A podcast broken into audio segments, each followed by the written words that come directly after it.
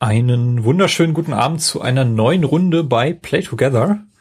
Und nachdem wir ja in der letzten Episode das da doch recht äh, ja, tolle Jahr 2015 rekapituliert haben, meiner Meinung nach eines der besten Spielejahre der letzten der letzten Zeit, ähm, möchten wir des aus des letzten Jahres. Des letzten Jahres genau so. Möglichst professionell hier. Ja möchten wir aus aktuellem Anlass ähm, mal wieder eine Episode über eine Spielemesse machen die ja eine Spielemesse die in der westlichen Hemisphäre so wenig bis gar nicht beachtet wurde habe ich so den Eindruck. Anscheinend aber auch eine der bedeutendsten und größten Fach- und Besuchermessen des asiatischen Raumes darstellt nämlich die Taipei Game Show 2016 die natürlich in Taipei äh, stattgefunden hat. Ich bin wie immer der Timo und ich begrüße den Carsten. Hallo. Hallo Timo.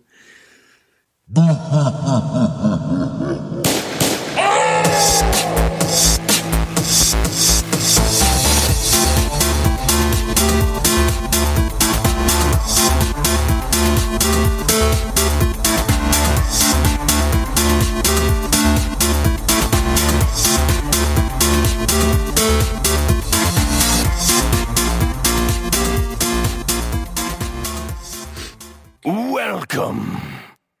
Ja, einer der Gründe, warum es hier bei Play Together ja die letzten Wochen äh, ein bisschen ruhiger war, war ja auch, weil ich äh, beruflich in eben Taipei äh, unterwegs war für vier Wochen. Und als ich mich darauf vorbereitet habe und auch mal geguckt habe, was, ähm, was man sonst so in der Zeit machen kann, ähm, vor allem an den Wochenenden bin ich auf die Taipei Game Show äh, gestoßen, die mir bis dahin völlig unbekannt war. Ähm, die Taipei Game Show fand vom, ich glaube, vom 28. Januar bis zum 3. Februar statt und war laut der Website, auf der ich mich informiert habe, wurden bis zu 500.000 Be Besucher erwartet, also nochmal wesentlich mehr als auf der Gamescom, was ich mir nicht so richtig vorstellen konnte. Mhm. Ähm, ist allerdings auch immer so relativ spärlich, da an englische Informationen ranzukommen und ähm, ja, chinesische Seiten ins Englische zu übersetzen mit Google Translate geht zwar so leidlich, aber ist auch immer recht anstrengend.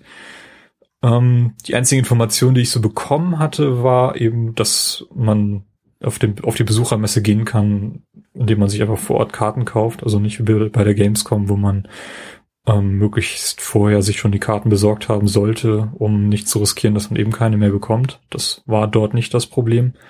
Und ja, Ort des Geschehens war das, ähm, das World Trade Center in Taipei, was ähm, an das wahrscheinlich bekanntere Taipei 101, eines der größten Gebäude der Welt, angeschlossen ist. Mhm. Und ja, dort habe ich mich ähm, zwei Nachmittage lang rumgetrieben. Carsten, du hast wahrscheinlich noch nichts von der Taipei Game Show gehört. Nee, du hattest mir per WhatsApp geschrieben, so ja, ich war auf der TGS und ich dann so, oh, TGS, das ist doch hier, die war schon, ist sie nicht mehr Ende des Jahres, das ist ja krass. und dann habe ich so gedacht, so Moment, da bist doch eigentlich gar nicht da in der Nähe. Naja, dann wird das wohl vielleicht was anderes sein. Und ja, nee, ich habe von der, also Taipei Game Show habe ich bisher noch nichts gehört.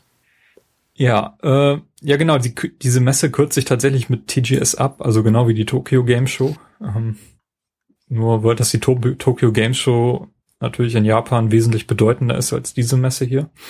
Ähm, ich hatte tatsächlich den Eindruck, dass es hauptsächlich eine reine Besuchermesse. Ähm, der erste Tag war eben nur für Fachbesucher gesperrt und dort war auch so eine, so eine Art Indie-Festival. Ähm, da durfte man aber wie gesagt nicht rauf und das war auch unter der Woche, wo ich eh am Arbeiten war. Mhm. Aber ich habe mir dann die Zeit genommen, dort am, am Wochenende hinzugehen. Und ja, also generell, ich habe mich ja nun vier Wochen in Taiwan aufgehalten, hauptsächlich nur in, in Taipei. Und habe auch so ein bisschen versucht darauf zu achten, wie generell dort Spiele stattfinden, was man auch ja. in der Öffentlichkeit sehr gut machen kann. Denn ähm, ja, Mobile Gaming ist so meines Erachtens nach ein unglaublich rasant wachsender Markt und dort schon wesentlich weiter als in Europa. Mhm.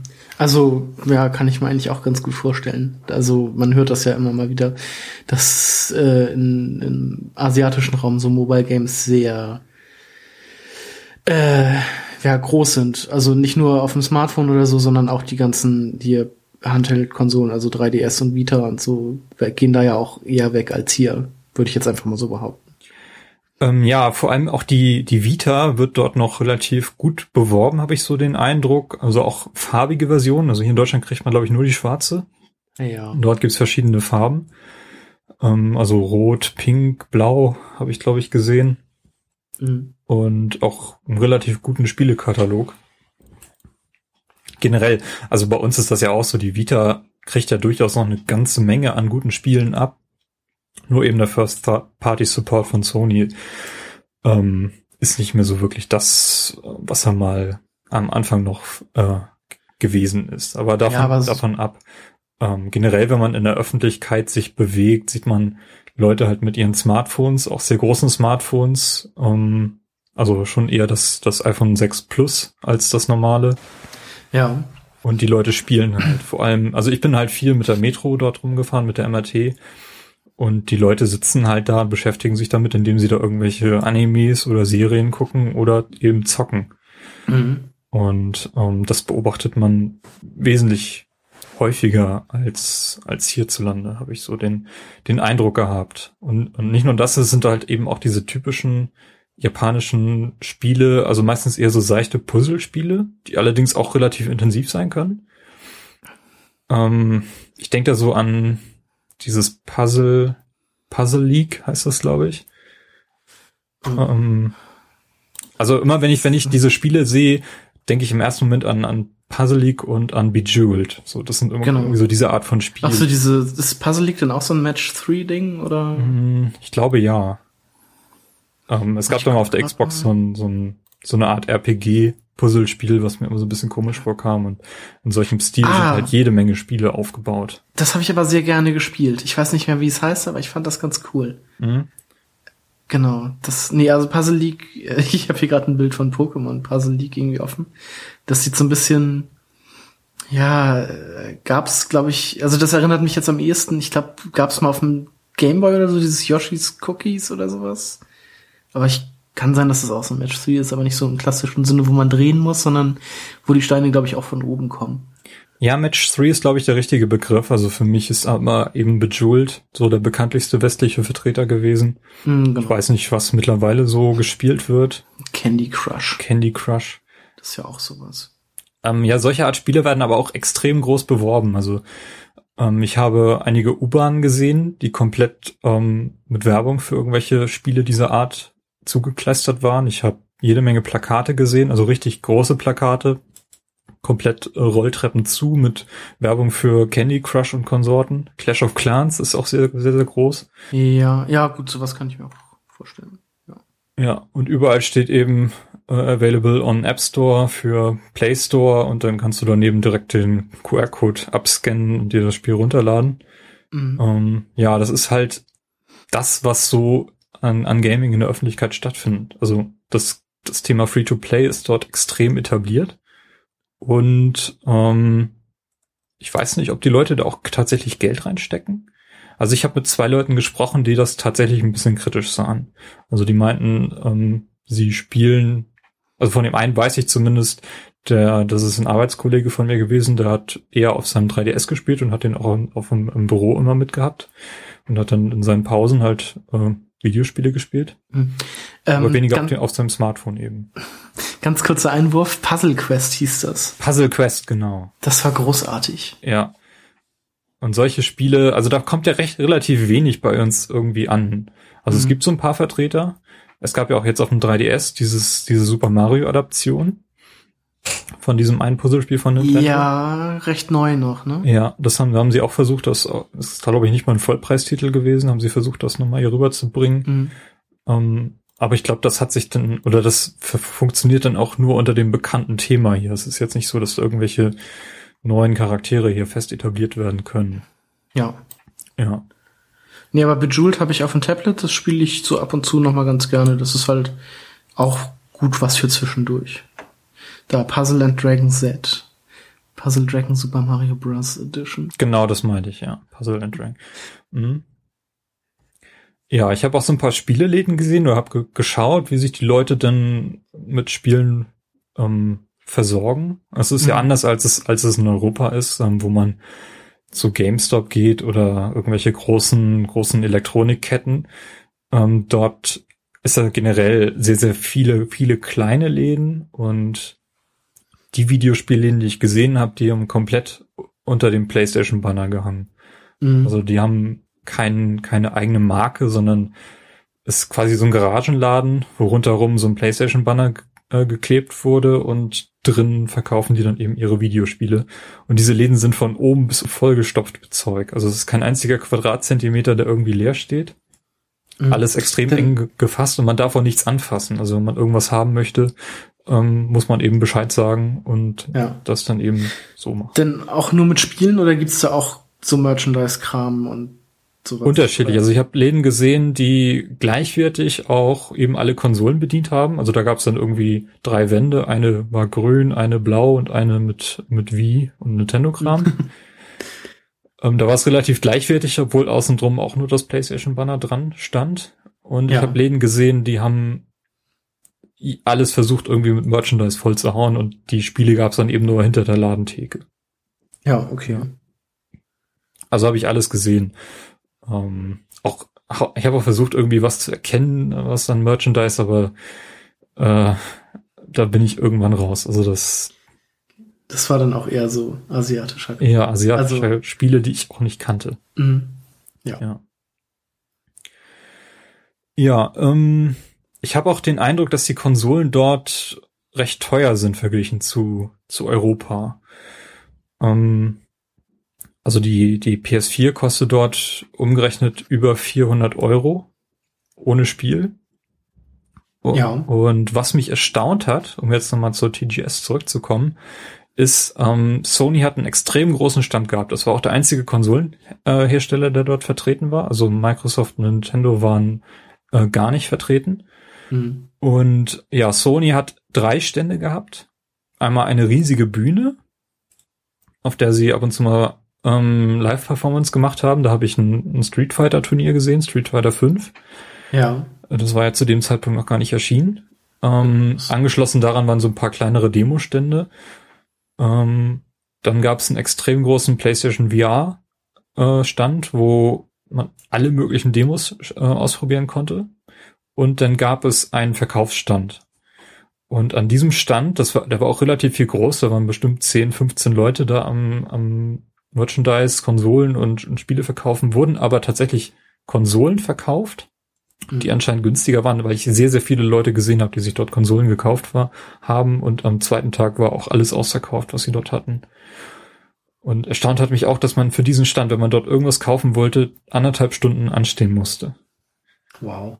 Und ähm, ja, das ist, ich weiß nicht, ob Sony irgendwie da speziell eben günstigere Preise angeboten hat für die Leute, dass sie das eben nutzen, wenn sie schon mal da sind, sich da gleich irgendwie mit, mit Zeug, Controllern und eben Konsolen zu, zu, zu versorgen oder ob sie das alles aus, einer, aus der Laune heraus gemacht haben, das, das war mir nicht so klar.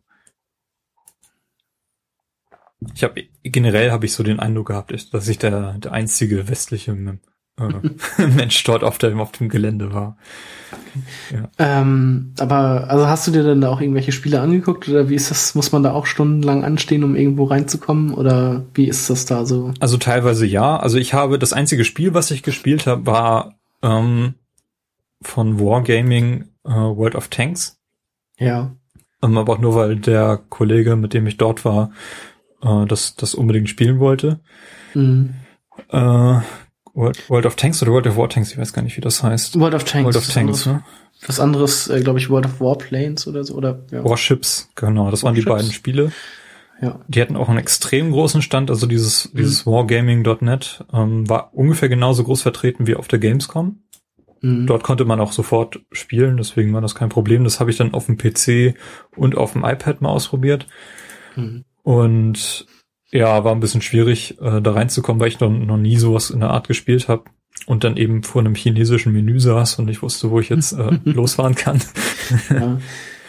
ja, ging dann aber auch. Ja, aber das, also das ist halt auch so ein Spiel, was mich absolut nicht reizt. Das ist ja jetzt auch irgendwie, wo ist das jetzt nochmal neu erschienen? Gerade auf der Playstation oder so? Ja, ich glaube schon. Mhm.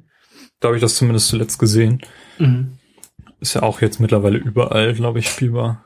Ja, ja, bei mir in der Firma haben also meine Kollegen das damals alle gespielt. Aber mich reizt das halt wirklich überhaupt nicht. Ich, also ich habe, ich kann da nicht so viel zu sagen. Ähm, es ist halt eben auch Free-to-Play. Mhm. Ne? Du kannst da, dir die, die iPad-Versionen habe ich mir mal runtergeladen, aber habe ich noch nicht, hab noch nicht viel mit drin gemacht. Also mir hat sich das noch nicht so ganz erschlossen. Ähm, habe auch gehört von Leuten, die das auch ausprobiert haben, um das zu verstehen und etliche Partien gebraucht haben, bis irgendwie der Funke gezündet hat. Mhm. Also mir ist auch nicht so ganz klar, ähm, außer wenn man jetzt Panzer ganz doll großartig findet, ähm, wie man, wie man sich diesem Spiel nähert. Einfach wahrscheinlich durch, durch den Free-to-Play-Charakter, dass man es einfach ausprobieren kann und dann irgendwann hängen bleibt. Vielleicht. Ich kann mir vorstellen, 15 Jahre zurück hätte ich das, glaube ich, auch ganz großartig gefunden. So irgendwie auf, auf LAN-Partys wäre das, glaube ich, ein großes Ja, das kann wieder, das kann wiederum sein, aber ja, jetzt heutzutage hm, begeistert mich das halt überhaupt nicht mehr. Und was ich halt auch witzig fand, ist, dass es verschiedene Versionen von diesem World of War Tanks gibt. Ähm, unter anderem eine Anime-Version, in der man mit irgendwelchen Anime-Panzern rumfahren kann, die auch von leicht bekleideten Mädels irgendwie beworben werden. Ähm, ja, äh, generell. Also ich habe sehr, sehr viele Hostessen dort gesehen. Das ist noch viel krasser, als es auf der Gamescom äh, zuletzt immer noch der Fall war. Ja. Ähm, also egal, wenn irgendwo eine Präsentation war, kamen immer leicht bekleidete Mädchen auf die Bühne, haben sich dort, haben dort posiert, wurden fotografiert, haben irgendwelche Sachen ins Publikum geworfen. Das habe ich überall gesehen. Teilweise sind sie auch verkleidet gewesen. Ähm, obwohl generell der Cosplay-Charakter irgendwie ein bisschen hinter denen zurückgeblieben ist, was ich, okay. was ich eigentlich das hätte ich mir jetzt, ja. das hätte ich mir jetzt eigentlich wiederum äh, vorgestellt, dass, also gab's, liefen da viele Leute so im Cosplay rum oder auch eher weniger? Eher weniger. Okay, weil das hätte ich eigentlich ja. da schon eher erwartet, dass es da halt, also noch mehr zu Cosplay und so auch ist. Ja, das hatte ich, das hatte ich sogar erhofft, dass das irgendwie ist. Und gerade auf der Gamescom war das ja letztes Jahr sehr, sehr großartig, auch mit den, mit der Manufaktur, wo man irgendwie seine, seine, ja, Kostüme reparieren konnte oder lernen konnte, mhm. wie man das eine oder andere macht. Und das haben ja auch sehr, sehr viele Leute ausgenutzt. Da gab es Wettbewerbe und alles und das habe ich alles nicht gesehen. Also ich habe relativ wenig Cosplay gesehen. Das, das fand ich sogar ein bisschen schade, muss ich sagen, weil da hatte ich so ein bisschen drauf gehofft. Ähm, aber da ist die Gamescom doch schon weiter, muss ich sagen. Hm, okay. Ja. Fand ich komisch. Hätte ich eigentlich, hätte ich nicht so erwartet. Ja. Ja, aber relativ früh, als ich dort angekommen bin, hatte ich so das, das surrealste Ergebnis, äh, Erlebnis der, der gesamten Messe. Und zwar, ähm, ja genau, habe ich mir mein, mein Ticket gekauft, bin dann dort reingegangen, habe meinen Stempel abgeholt. Also ich konnte dann auch raus und reingehen jederzeit, nicht wie auf der Gamescom, wo man nur einmal rein und dann wieder raus kann. Ähm, war relativ nah am Eingang eine Bühne. Mhm. Ähm, und zu der bin ich später zurückgekehrt, als dort gerade irgendwie was angekündigt wurde und ich noch einen Platz gefunden habe. Habe ich mich da hingestellt und mal geguckt, was dort jetzt passiert. Ähm, und da waren gerade dabei zwei Moderatoren, die auch kostümiert waren, zwei Teams anzukündigen, die offenbar so gegeneinander antreten sollten. Mhm. Und ja, das war so ein 4 gegen 4 Match, was dort stattfinden sollte. Das, das Spiel wurde zu, war zu diesem Zeit jedenfalls noch nicht ange, äh. Also ich wusste nicht, was die jetzt da spielen würden. Und die sind mhm. dann eben richtig mit einer aufwendigen Show auf die Bühne gekommen. So jeder Spieler hatte so, so einen eigenen Videotrailer in der irgendwie so posiert und dann kam er passend dazu dann ähm, mit Lichtershow dann, dann auf die Bühne und da gab es dann so eine, so eine Kamera mit, mit so einem riesigen Arm. Also das war richtig, richtig aufwendig. Und da haben sie sich eine ganze Weile dann unterhalten. Also Team Rot und Team Blau wurden da vom, vom Moderator so ein bisschen interviewt. Und dann sind die beiden Teams so in die Spielräume links und rechts von der Bühne geschickt worden, ähm, in so einem Glaskasten quasi. Und mhm haben dann ihre Handys ausgepackt. Das konnte man, das wurde dann auf der Leinwand übertragen und dann, dann dachte ich, ja, okay, machen die vielleicht jetzt noch Fotos. Dann dauert es das noch eine ganze Weile und dann haben die tatsächlich angefangen zu spielen. Dann wurde auch angeblendet, welches Spiel sie spielen. Und ähm, das Spiel hieß Crisis Action. Also es war der einzige englische Untertitel, den ich dort gesehen habe. Ja. Und ähm, ja, die haben dann auf ihrem Smartphone einen Ego-Shooter gespielt. Ähm, Deathmatch, Team Deathmatch 4 gegen 4, was mich total verblüfft hat, weil die wirklich auf ihren Smartphones eben rumgewischt haben und da das Ganze dann eben auf der Bühne übertragen wurde. Hat mich. Und also, ja.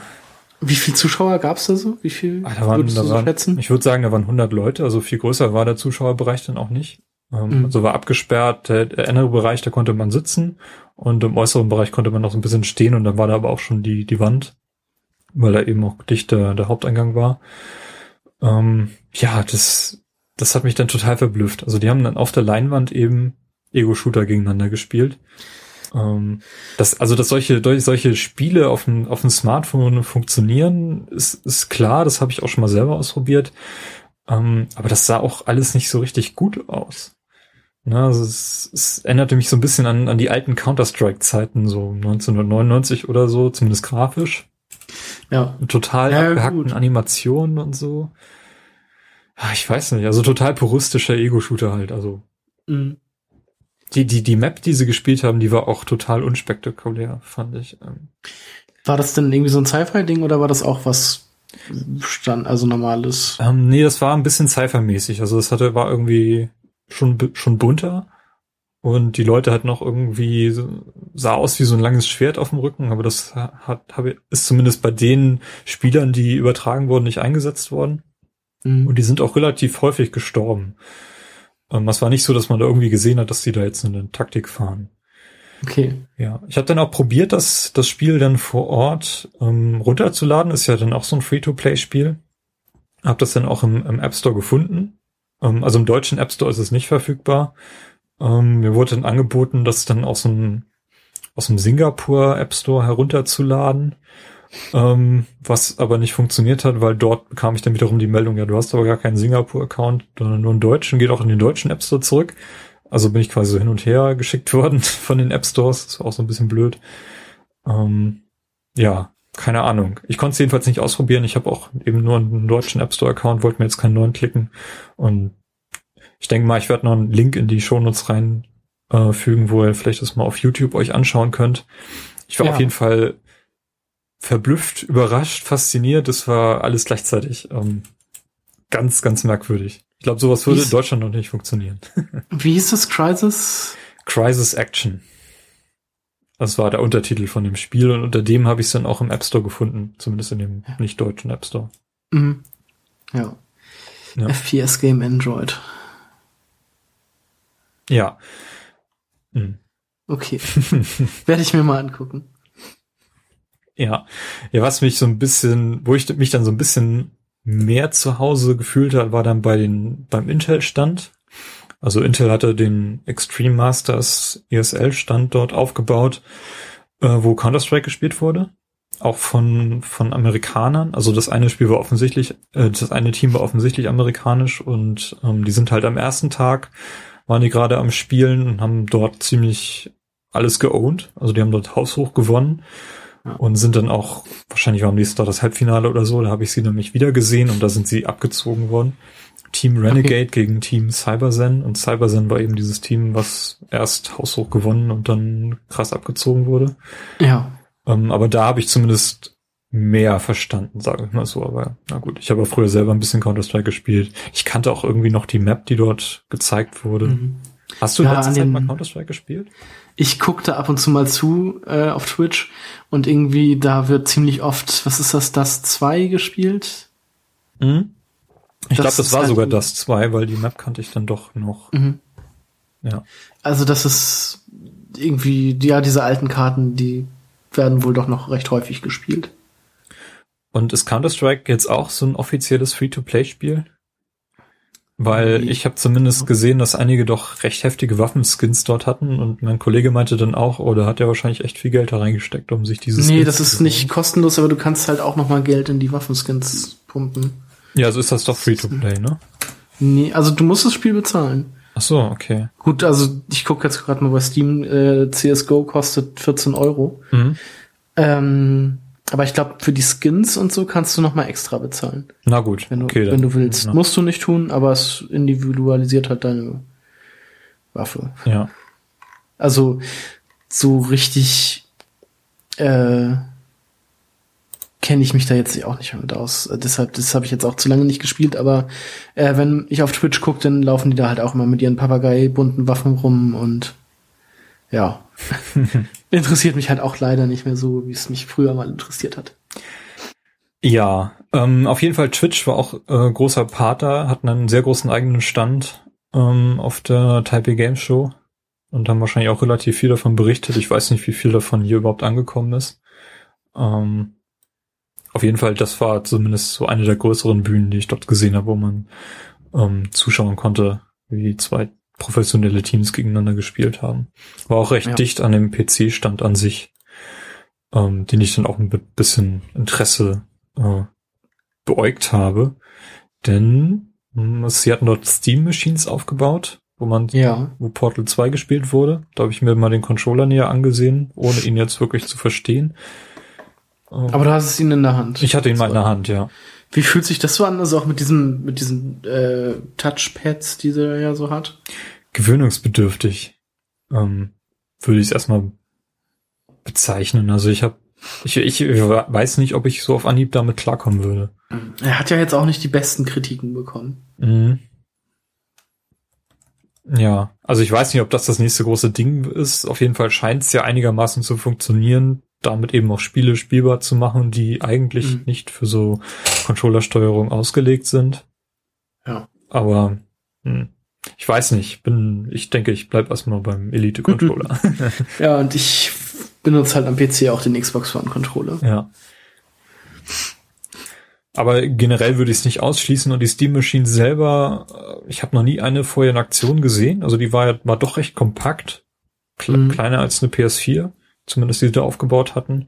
Aber die scheinen jetzt auch nicht so das große Ding zu sein. Ne? Also gerade die, die Linux-Basis äh, dahinter, die scheint noch relativ viele Probleme zu haben, ähm, mm. mit irgendwie vergleichbaren DirectX-Treibern mitzuhalten.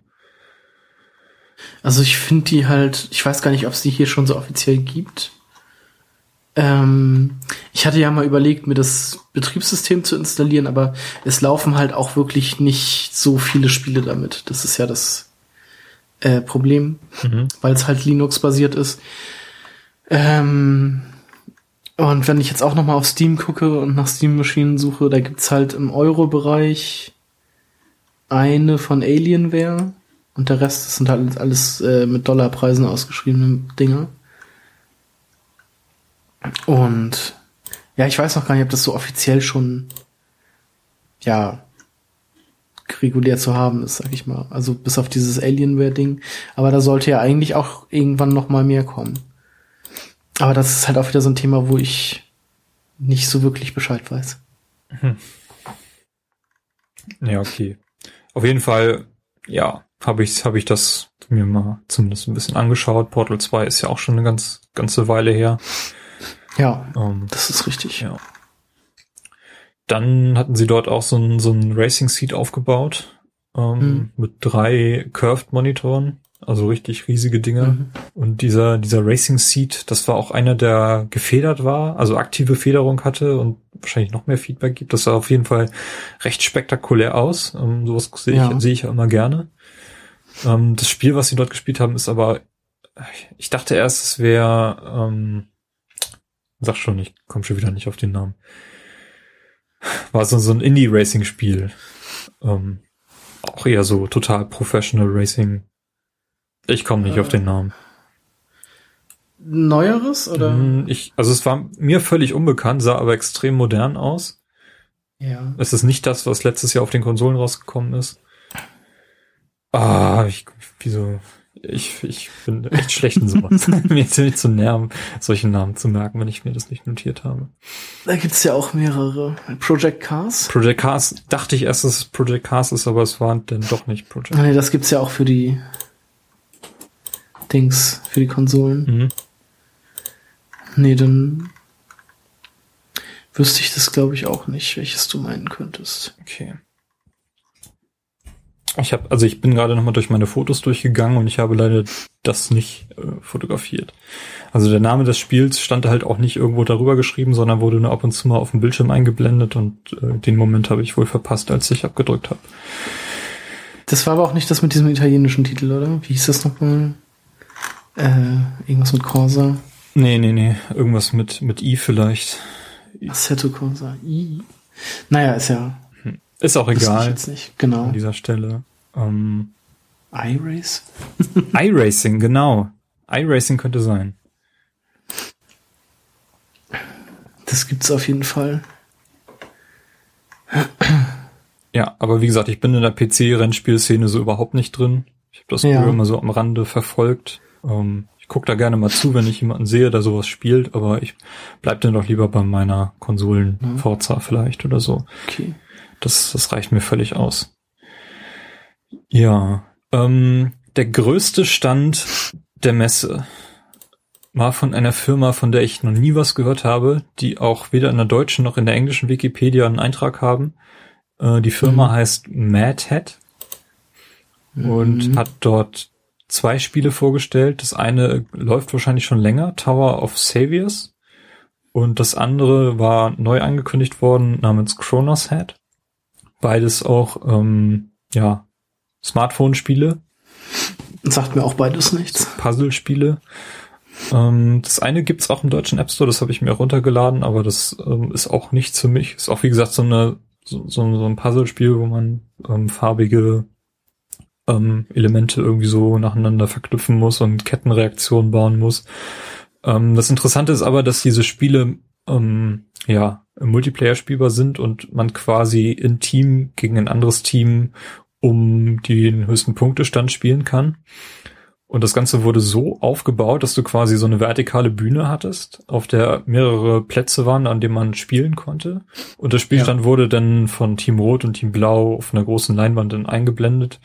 Ähm, völlig nichts sagen, weil da einfach nur 14 Leute gegen 14 Leute gegeneinander auf ihren Handys rumgetippt haben.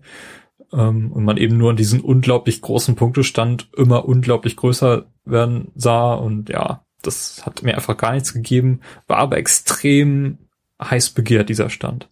Also die haben nicht nur eine richtig geile Show abgezogen, ähm, also da war so eine, so eine Musikperformance gerade, als wir da vorbeikamen. Da hat eine ähm, doch recht kleine Drummerin eine absolut fette Show abgezogen, also habe ich auch total angetan. Das habe ich auch so ein bisschen gefilmt. Also die hat da irgendwie so ein, so ein Lied von, von Psy oder Psy heißt er, gespielt. Ja, den, ja, Psy. Das habe ich dann mit Shazam rausgefunden. Okay. Es war halt eine reine Drumshow, aber trotzdem hat Shazam das irgendwie erkannt und ähm, ja, war sehr, sehr cool. Und danach wurde auf der Bühne noch irgendwie so eine Show abgezogen, auch ein bisschen Cosplay-mäßig. Ähm, haben die sich in diesem Outfit von Kronos Head, was so ein bisschen so ein Mittelalter-Style hat, aber auch vom, vom Spielprinzip her eher in so diese Free-to-Play-Puzzle-Richtung geht, ähm, haben da irgendwie was angekündigt ja, war total surreal irgendwie, weil ich von dieser Firma noch nie was gehört habe und die echt von flächenmäßig den mit Abstand größten Standort hatten. Also noch viel größer als den Sony-Stand. Ähm, das war, ja, dachte ich, das ist so jetzt meine typische asiatische Spielerfahrung hier. ja, war sehr cool. Ja, von den bekannteren Spielen, die man dort so gesehen hat, ähm, ähm, Bandai Namco hat angekündigt, dass sie in Taiwan und ich glaube China auch äh, Final Fantasy 15 ähm, publishen werden. Von dem Spiel selbst war aber nicht so viel zu sehen, außer irgendwie ein TV, der einen alten Trailer abgespielt hat. Ja, okay. Ähm, ja, Street Fighter 5 war ziemlich groß. Ähm, Mhm. da gab's ja, das war dann ja auch kurz vor Release. Mhm. Da gab's eben diese, diese großen Matches, die auf der Bühne gegeneinander, da konnte man, glaube ich, auch als, als Zuschauer sich da irgendwie anmelden, damit Mhm. zu spielen. Und ja, ich habe mir dann auch so ein bisschen die Special Edition davon angeschaut, die gab's in so einem Schaukasten und auch von der PS4 gab's da irgendwie eine, eine, eine Sonderlackierung. Ich glaube, das Ja. war aber ein Einzelstück dann. Ähm, The Last Guardian war auch vertreten in Form einer vertikalen Leinwand, ähm, keine Ahnung, so bestimmt zehn Meter hoch und sechs Meter breit, wo dieser, dieser Hund, dieses, dieses fluffige, riesige Tier quasi rumsaß oder dieser Greif. Äh, und man konnte ihn füttern mit Sachen. Also mit echten Sachen. Ich weiß nicht, das ist so eine, so eine Art Kinect-Demo, hatte ich so den Eindruck. Also du konntest dir von den von den Leuten, die da standen, so Gegenstände geben lassen. Der eine hatte so ein Mhm. Holzfass und wenn du dich dann damit vor diese Leinwand gestellt hast, dann hat er quasi nach dem Ding gegriffen und das dann gegessen oder irgendwie so. Okay. Ja. Aber das war auch alles. Zumindest so Lebenszeichen mal von dem Spiel. Mhm. Ähm, Dragon Quest Builders, hast du davon mal was gehört? Ja, das äh, kommt, kommt das jetzt noch raus? Ja, ne? Ich glaube ja. Also es ist zu dem ja- Zeitpunkt jedenfalls noch äh, nicht erschienen, als ich dort war. Genau. Nee, ich habe davon schon mal gehört, das ist doch auch, äh, sieht das so ein bisschen Minecraft-mäßig aus? Mhm. Nee, nicht direkt, aber Doch. obwohl doch schon mit diesen Blöcken und so, ja. Ja, ja. Und so ähnlich wird's dann wahrscheinlich auch sein, nur halt mit den Dragon Quest Monstern. Ne? Also ich fand das sah erstaunlich nach Minecraft aus und ich Ja, dachte ich- ich schon seh erst, das ob das eine, bei- offizielle Lizenz ist, die sie da nutzen Mhm. oder was. Also ich finde die, die Bäume und die Monster, die sehen halt normal aus, aber die, ähm, die Landschaft, also die Erde und die Steine und so, das sind halt alles diese viereckigen, diese quadratischen Klötze. Mhm. Also Dragon Quest generell ähm, würde ich auch gerne mal einen Teil von spielen. Ich habe Mhm. nur mal den, den PS2-Titel, ich glaube, das war sieben oder acht, habe ich mal angespielt als Demo-Version. Ich Ja. glaube, das Also- würde ich mir mal angucken. Dragon Quest Builders? Nee, also generell mal ein Spiel aus der Ach so, Dragon Quest-Reihe, weil ich da bisher noch nichts gespielt habe. Mm, Also ich würde mir vielleicht mal das Heroes angucken, aber das sieht halt auch sehr nach so einem äh, Dynasty Warriors aus. Genau, das ist ja der Dynasty Warriors Ableger. Ich glaube, der PS2-Titel ist jetzt gerade auf dem 3DS erschienen. Als Ja. Remake äh, und als extremer Grafik-Downgrade. Also ich habe da so einen Vergleich gesehen zwischen PS2 und 3DS-Version und das war so, komm noch mal zehn Jahre zurückgehen, dann, dann sieht das so aus. Also richtig, richtig, richtig schlecht gemacht. Ich weiß gar nicht. Ich hatte auf jeden Fall das Gefühl, dass das relativ schlecht aussieht auf dem 3DS. Mm. Was ja mich auch ein bisschen erstaunt hat, weil der PS2-Titel hat mit so einer so einer Comic-Grafik ähm, ganz ganz guten Stil irgendwie getroffen. Es gibt ein Wii-Spiel. Ja, aber auch nicht in Europa, ne? Ist glaube ich nur in Japan ausgeschrieben. Nee, das kannst Dragon Quest Swords heißt es, die maskierte Königin und der Spiegelturm. Okay. Sehe ich hier gerade bei Amazon für 25 Euro. Ist das denn Teil der Reihe oder ist das so ein Spin-off? Das sieht auch eher nach, also man, irgendwie sieht das hier sehr nach Ego-Perspektive aus. Äh, weiß ich nicht. Hm. Ja, ist irgendwas aus der Ego-Perspektive. Ich weiß nicht, ob die, die Dragon Quests sind auch sonst nicht aus der Ego-Perspektive, oder? Nee, nee, nee, das ist ja eher so, so ein Final Fantasy in einem Comic-Universum. ja, Ähm, genau. beinharte Fans werden hier jetzt abschalten und mich, mich ja, mich schlagen gehen, ich weiß, sorry. Ähm, aber ich bin nicht so sehr in dieser japanischen Szene drin. Ich kann da nicht so viel zu sagen, als ist ein japanisches Rollenspiel von Square Enix. Nee, Dragon Quest ist an mir auch immer vorbeigegangen. ja. Ähm, Valkyria Chronicles Remaster wurde dort auch spielbar gezeigt. Mhm. Ähm, Habe ich so ein bisschen über die Schulter geschaut, sah für mich eins zu eins aus wie die PS3-Version. Ja. Was nicht schlecht ist, weil das Spiel sah damals auch schon großartig aus. Ich hab's bei Steam und wollte da eigentlich immer noch mal reinschauen, aber. Das ist ja jetzt Das auch in Europa angekündigt worden, das Remaster, ne? Mhm. Nee, aber ich habe halt noch die alte Steam-Version. Mhm. Ja, die ist, Deshalb- ist nicht schlecht. Also es ist ja das gleiche. Ja. Auf jeden Fall habe ich auch gesehen, dass der Typ, der das gespielt hat, keine Ahnung hatte, was er da machte. Weil Er war irgendwie verzweifelt am Ende seines Zuges, immer noch versucht zu laufen in irgendeine Richtung, was nicht geklappt hat. Äh, Ja, naja. Ähm, bei Sega ist sehr, sehr groß gezeigt worden Yakuza Kiwami. Ja. Das ist ja das Remake, glaube ich, von Teil 1 für die PS4. Oder ist es Teil 0? Ich weiß es nicht. Auf also jeden mit Fall der weiß ich, dass Reihe kenne ich mich auch so gar nicht aus. Ich weiß, dass in Europa vor kurzem der fünfte Teil für die PS3 nochmal rausgekommen ist. Ja. Und ich weiß, dass für die PS4 der sechste Teil und ein Pre Prequel, glaube ich, oder das Prequel ist, glaube ich, sogar schon erschienen in Japan. Und ähm, ich meine, als ich eben nochmal gerade gegoogelt habe, dass äh, Kiwami ein Remake von Teil 1 sein soll. Was Okay. auf jeden Fall sehr, sehr schick aussah. Und ich weiß nicht, ich habe noch nie einen Yakuza-Teil gespielt, aber ich habe so den Eindruck, das scheint eine ganz solide Reihe zu sein, die man sich durchaus mal anschauen kann.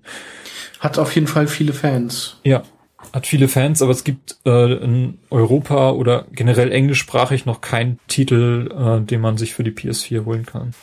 Nee, das ist richtig. Das ist äh, schade. Aber ich glaube, das würde auch einfach an mir vorbeigehen. Also ich finde, ich, ich weiß nicht, ob ich mir so ein Spiel angucken würde. Also ob ich mir sowas kaufen würde. Das weiß ich nicht. Dafür ist mir das äh, irgendwie, ich weiß nicht, zu albern oder ah, ich kann dazu nichts sagen. Jetzt werden die Yakuza-Fans mich hier gleich steinigen und. Ja, ich weiß nicht. Würdest du es als albern bezeichnen? Ich meine, es sah sehr, sehr, sehr ernst aus. Also vor allem sehr, sehr cool inszeniert auch. Also man kann da schon ziemlich viel Quatsch machen. Äh, also ähm, wenn ich jetzt Meinst du jetzt So- GTA-Quatsch? Nee, eher so, also noch quatschigeren Quatsch. Eher so, wie heißt das? wie heißt dieser andere GTA-Klon auf 40 äh, Saints Row? Ja. E eher so. Okay. Also, Also den Eindruck hatte ich gar nicht. Ich hatte eher das, da ja auch- diesen Shenmue-Eindruck. Weil man da ja auch einfach durch die Gegend laufen kann und Passanten irgendwie mit so Wrestle-Moves auf den Boden knallt und ein Poster da ganz cool neben und also äh, das ja, weiß ich nicht. Möchte ich nichts, ich möchte jetzt auch nichts Falsches zu sagen, aber es sah schon nicht, ja, nicht, nicht so, so ernsthaft aus, wie du es vielleicht äh, darstellen möchtest. Mhm. Aber da habe ich auch zu gefährliches Halbwissen. Es sah auf jeden Fall sehr, sehr interessant aus, was sie dort gezeigt haben. Und ähm, ich weiß nicht, irgendwann wird mein Teil auf der PS4 in Englisch oder vielleicht sogar Deutsch spielbar sein. Ich weiß nicht, wie gut da die Übersetzungen sind und dann kann ich da vielleicht mal einen Blick drauf werfen. Mhm. Also deswegen kaufe ich mir jetzt auch keine PS3, um irgendwie Yakuza 5 mal zu spielen. Ja. Ja, sonst, was ich sonst so mitgenommen habe, war auf jeden Fall ein sehr, sehr großes Areal, in dem Brettspiele vorgestellt wurden. Also Brett- und Kartenspiele. Ähm, auch sehr, sehr viele Wargames dabei. Und ähm, es gab da ein Areal, wo sehr, sehr viele Tische standen, wo die Spielentwickler vor Ort waren und mit dem man dann spielen konnte. Und da bin ich Mhm. auch von, von mehreren Leuten eingeladen worden, die mir ihr Spiel zeigen wollten. Ähm, ich habe da ein, ein Brettspiel gespielt, äh, in dem Taiwan erobert werden sollte von Japan. Also ist auch so ein, so ein Würfelspiel gewesen, ähm, in dem man halt mehrere Einheiten hatte und dann immer auswürfeln musste, wie viele Einheiten mh, äh, man jetzt bewegen darf.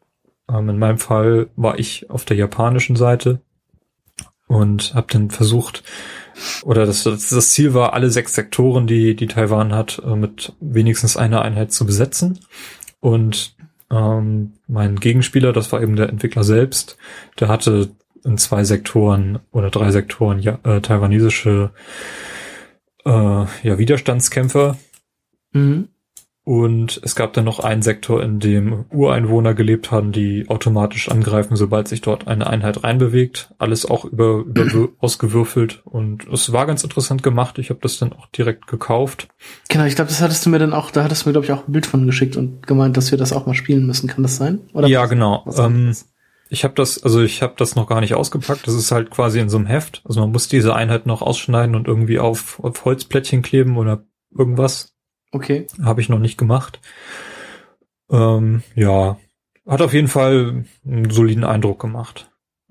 Fand ich auf jeden Fall ganz witzig und es gab auch verschiedene Spielpläne davon, so dass man sich da auch was aussuchen konnte. Auch ähm, irgendwie im, im Zweiten Weltkrieg in Deutschland ähm, verortet. Da haben die alle keine Skrupel mit. also ich habe da durchaus auch äh, Spiele gesehen, wo man auf Seiten der Nazis irgendwie irgendwas erreichen sollte. Und das war schon ja bisschen, bisschen merkwürdig dann. Okay.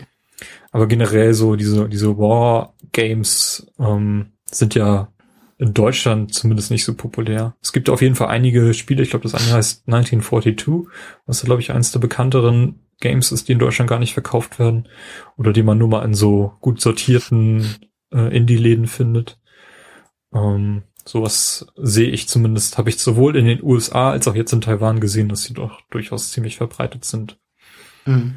Da gab es auch einige Brettspiele oder Kartenspiele, die laut Entwickler nur für die Messe geschrieben wurden.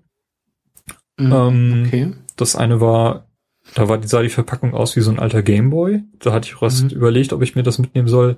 Aber das ist so ein Spiel gewesen, wo man ja auf Schnelligkeit irgendwie Karten legen muss und das ist, das ist eher nicht so mein Fall. Mhm. Ähm, habe ich dann, habe ich dann nicht mitgenommen. Okay. Ähm, da konnte nicht mal die hübsche Verpackung überzeugen. Nee, leider nicht. Kann doch nicht alles mitnehmen, also muss ja dann doch noch irgendwie dran denken, den Rückflug anzutreten und das, die Gepäckbestimmung einzuhalten. ja. Da, da hat mir einer noch ein Spiel gezeigt, das hieß Mafia. Das war auch sehr, sehr interessant. Ähm, da musste man äh, Gegenstände über verschiedene Schmuggelwege schmuggeln. Ähm, mhm und konnte dabei auch anderen Leuten diese Schmuggelwege dann verbauen, wenn man sie selber abgefahren hat ähm, oder eben Kontrolleure einsetzen, nachdem man selber einmal rübergefahren ist. Ähm, war auch ganz interessant gemacht und die Entwickler haben das ähm, beworben, indem man, wenn man auf diesen Stand gekommen ist, erstmal einen roten Umschlag nehmen sollte. Und in, zu der Zeit, als ich dort war, war ja gerade Chinese New Year Mhm. Und das bedeutet, dass äh, ja große Ferienzeit vor anstand, ist quasi wie Weihnachten dort. Und Leute oder innerhalb von Familien schenken sich die Leute eben rote Umschläge, um, um Reichtum für das kommende Jahr irgendwie ähm, herbeizuwünschen. Und in diesen Umschlägen ist normalerweise Geld drin. Frisch gedrucktes Geld am besten. Mhm. Also Leute gehen auch ähm, in den Tagen vor Chinese New Year tatsächlich zu den Bankfilialen oder auch Postfilialen, um sich frisch gedruckte Geldscheine zu besorgen, die sie dann in die Umschläge für ihre Kinder oder, oder Neffen ähm, stecken können. Mhm. Und in meinem Fall habe ich eben so einen Rumschlag bekommen, da war auch tatsächlich ein Dollar drin, also ungefähr mhm. umgerechnet fünf Cent und eben so ein bisschen Glückwunsch und ein bisschen Werbung für das Spiel. Fand ich, fand ich eine ganz nette Idee, weil dieser Umschlag ja. auch extrem schön gestaltet war mit so Mafia-Affen drauf. ähm, ja, Mafia-Affen. Hm? ich weiß auch nicht warum. Ich glaube, das Logo von der, von den Entwicklern war ein Affe und ah, okay. eben weil das ein Mafia-Spiel war mit fünf verschiedenen Mafiosi, hatten die fünf Affen in verschiedenen Kostümen drauf gedruckt. Ja, wenn ihr ein paar Fotos sehen wollt von der Taipei Games Show, werde ich in den Shownotes äh, reinpacken. Könnt ihr mal auf playtogether-podcast.de nachschauen, falls ihr daran Interesse habt. Ich war auf jeden Fall sehr, sehr überwältigt davon. Habe auch so ein bisschen, bisschen Merchandise mitgenommen. Ich habe mir da ein T-Shirt gekauft mit dem coolen Logo von der Taipei Game Show. Und ja, ich habe so eine, so eine Sonnenbrille von so einem Fußballspiel äh, wo man irgendwie auf Fußballspieler wetten konnte, auch auf, auf, auf dem Smartphone äh, gewonnen, indem ich da auf den richtigen Spieler gewettet habe oder irgendwie so eine Kugel gezogen habe. Ähm, ja, habe auf jeden Fall viel Spaß gehabt. Mhm. Das ist doch gut. Ja, vor allem, weil das für mich so überraschend kam. Also so eine große Spielemesse, ähm, so rein, rein zufällig einfach mal irgendwie Oh, ist ja zufällig gerade in dem Zeitraum, in dem ich auch dort bin. Und dann eben auch recht günstig. Also ich glaube, ich habe drei Euro Eintritt gezahlt. Für zwei Tage. Nee, Oder pro jeweils Tag. pro Tag. Ja. Also, ja, habe ich auf jeden Fall schöne Eindrücke mitgenommen und mal gesehen, wie, wie der Spielemarkt so in einem völlig anderen, anderen Umfeld eben, eben funktioniert. Und ja, China und Taiwan sind ähm, generell unter sehr großem ähm, kulturellen Einfluss der japanischen Spieleentwickler, die da noch wesentlich größer sind als, als, als bei uns. Ja. Ja, wenn man mal von den Gro Größen wie Sony oder Nintendo absieht, ähm, ist es ja doch eher so ein Nischenmarkt, wenn man auf solche, solche Art Spiele steht. Das ist wohl richtig. Ja. Carsten, hast du noch irgendwelche Fragen zur, zur Taipei Games Show? Äh, jetzt direkt nicht mehr, nee. Da wurde eigentlich schon alles soweit beantwortet. Sehr schön. Ähm, ja, ich wollte einfach nur mal ein bisschen die, so meine, meine, meine Eindrücke, Erfahrungen hier, hier schildern und wir hatten erst vor, das irgendwie im Rahmen der, der, des Jahresrückblicks so ein bisschen einzubauen, aber hattest du dann vorgeschlagen, da könnten wir noch zwei Episoden draus machen. Deswegen also haben wir das in diese Episode reingepackt. Sonst hätten wir da so eine fünf-Stunden-Episode und ja. So ist es ja vielleicht doch etwas angenehmer. Und weil wir in der letzten Episode ähm, auch die, die, so was wir so zuletzt gespielt haben, wo wir das ein bisschen liegen gelassen haben und die Pro-Tipps, wo du diesmal auch wieder was Schönes ausgesucht hast, weggelassen haben, äh, dachte ich, machen wir das in dieser Episode noch. Und da darfst du vielleicht mal anfangen, was du so in, in letzter Zeit oder auch so nach, ja. nach Weihnachten so gespielt hast. ja, ich fange dann mal bei mir mit dem Ältesten an. Habe ich ja auch im äh, Jahresrückblick-Podcast schon ein bisschen gesagt. Äh, Assassin's Creed Syndicate habe ich gespielt. Ähm, spielt irgendwie so 1800 äh, 60 oder 70, glaube ich, in äh, London man spielt die beiden, äh, die Zwillinge Evie und Jacob Fry, ähm, wo man, also man kann, während man durch London läuft, immer zwischen den wechseln. Es gibt allerdings bestimmte Missionen, die halt nur Evie oder nur Jacob machen kann. Ähm, was ich ganz cool finde, äh, Jacob stellt sich, also die kommen in London sozusagen an und Jacob will sofort äh, so eine äh, Gang gründen, die Rooks, was ich auch ziemlich cool finde, weil die dann immer durch die Straßen Londons laufen und man die an jeder Ecke quasi rekrutieren kann, um äh, Hilfe zu haben. Und ähm, Jacob ist so ein bisschen, ja, vom Charakter her so ein bisschen unüberlegt.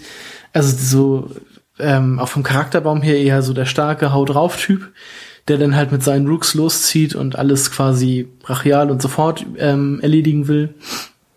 Und Evie ist halt eher so die Assassine ich habe auch tatsächlich mit ihr am liebsten gespielt, weil sie ähm, auch am besten schleichen kann. Sie hat nachher so einen Skill, den, der sie quasi unsichtbar macht, wenn sie äh, steht.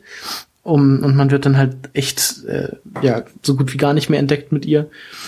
Ähm, und sie ist dann halt eher so die Strategin, die halt mit Bedacht vorgeht und erstmal so die Lage checkt und dann ähm, halt wie so ein Assassine vorgeht, was ich auch ganz cool fand.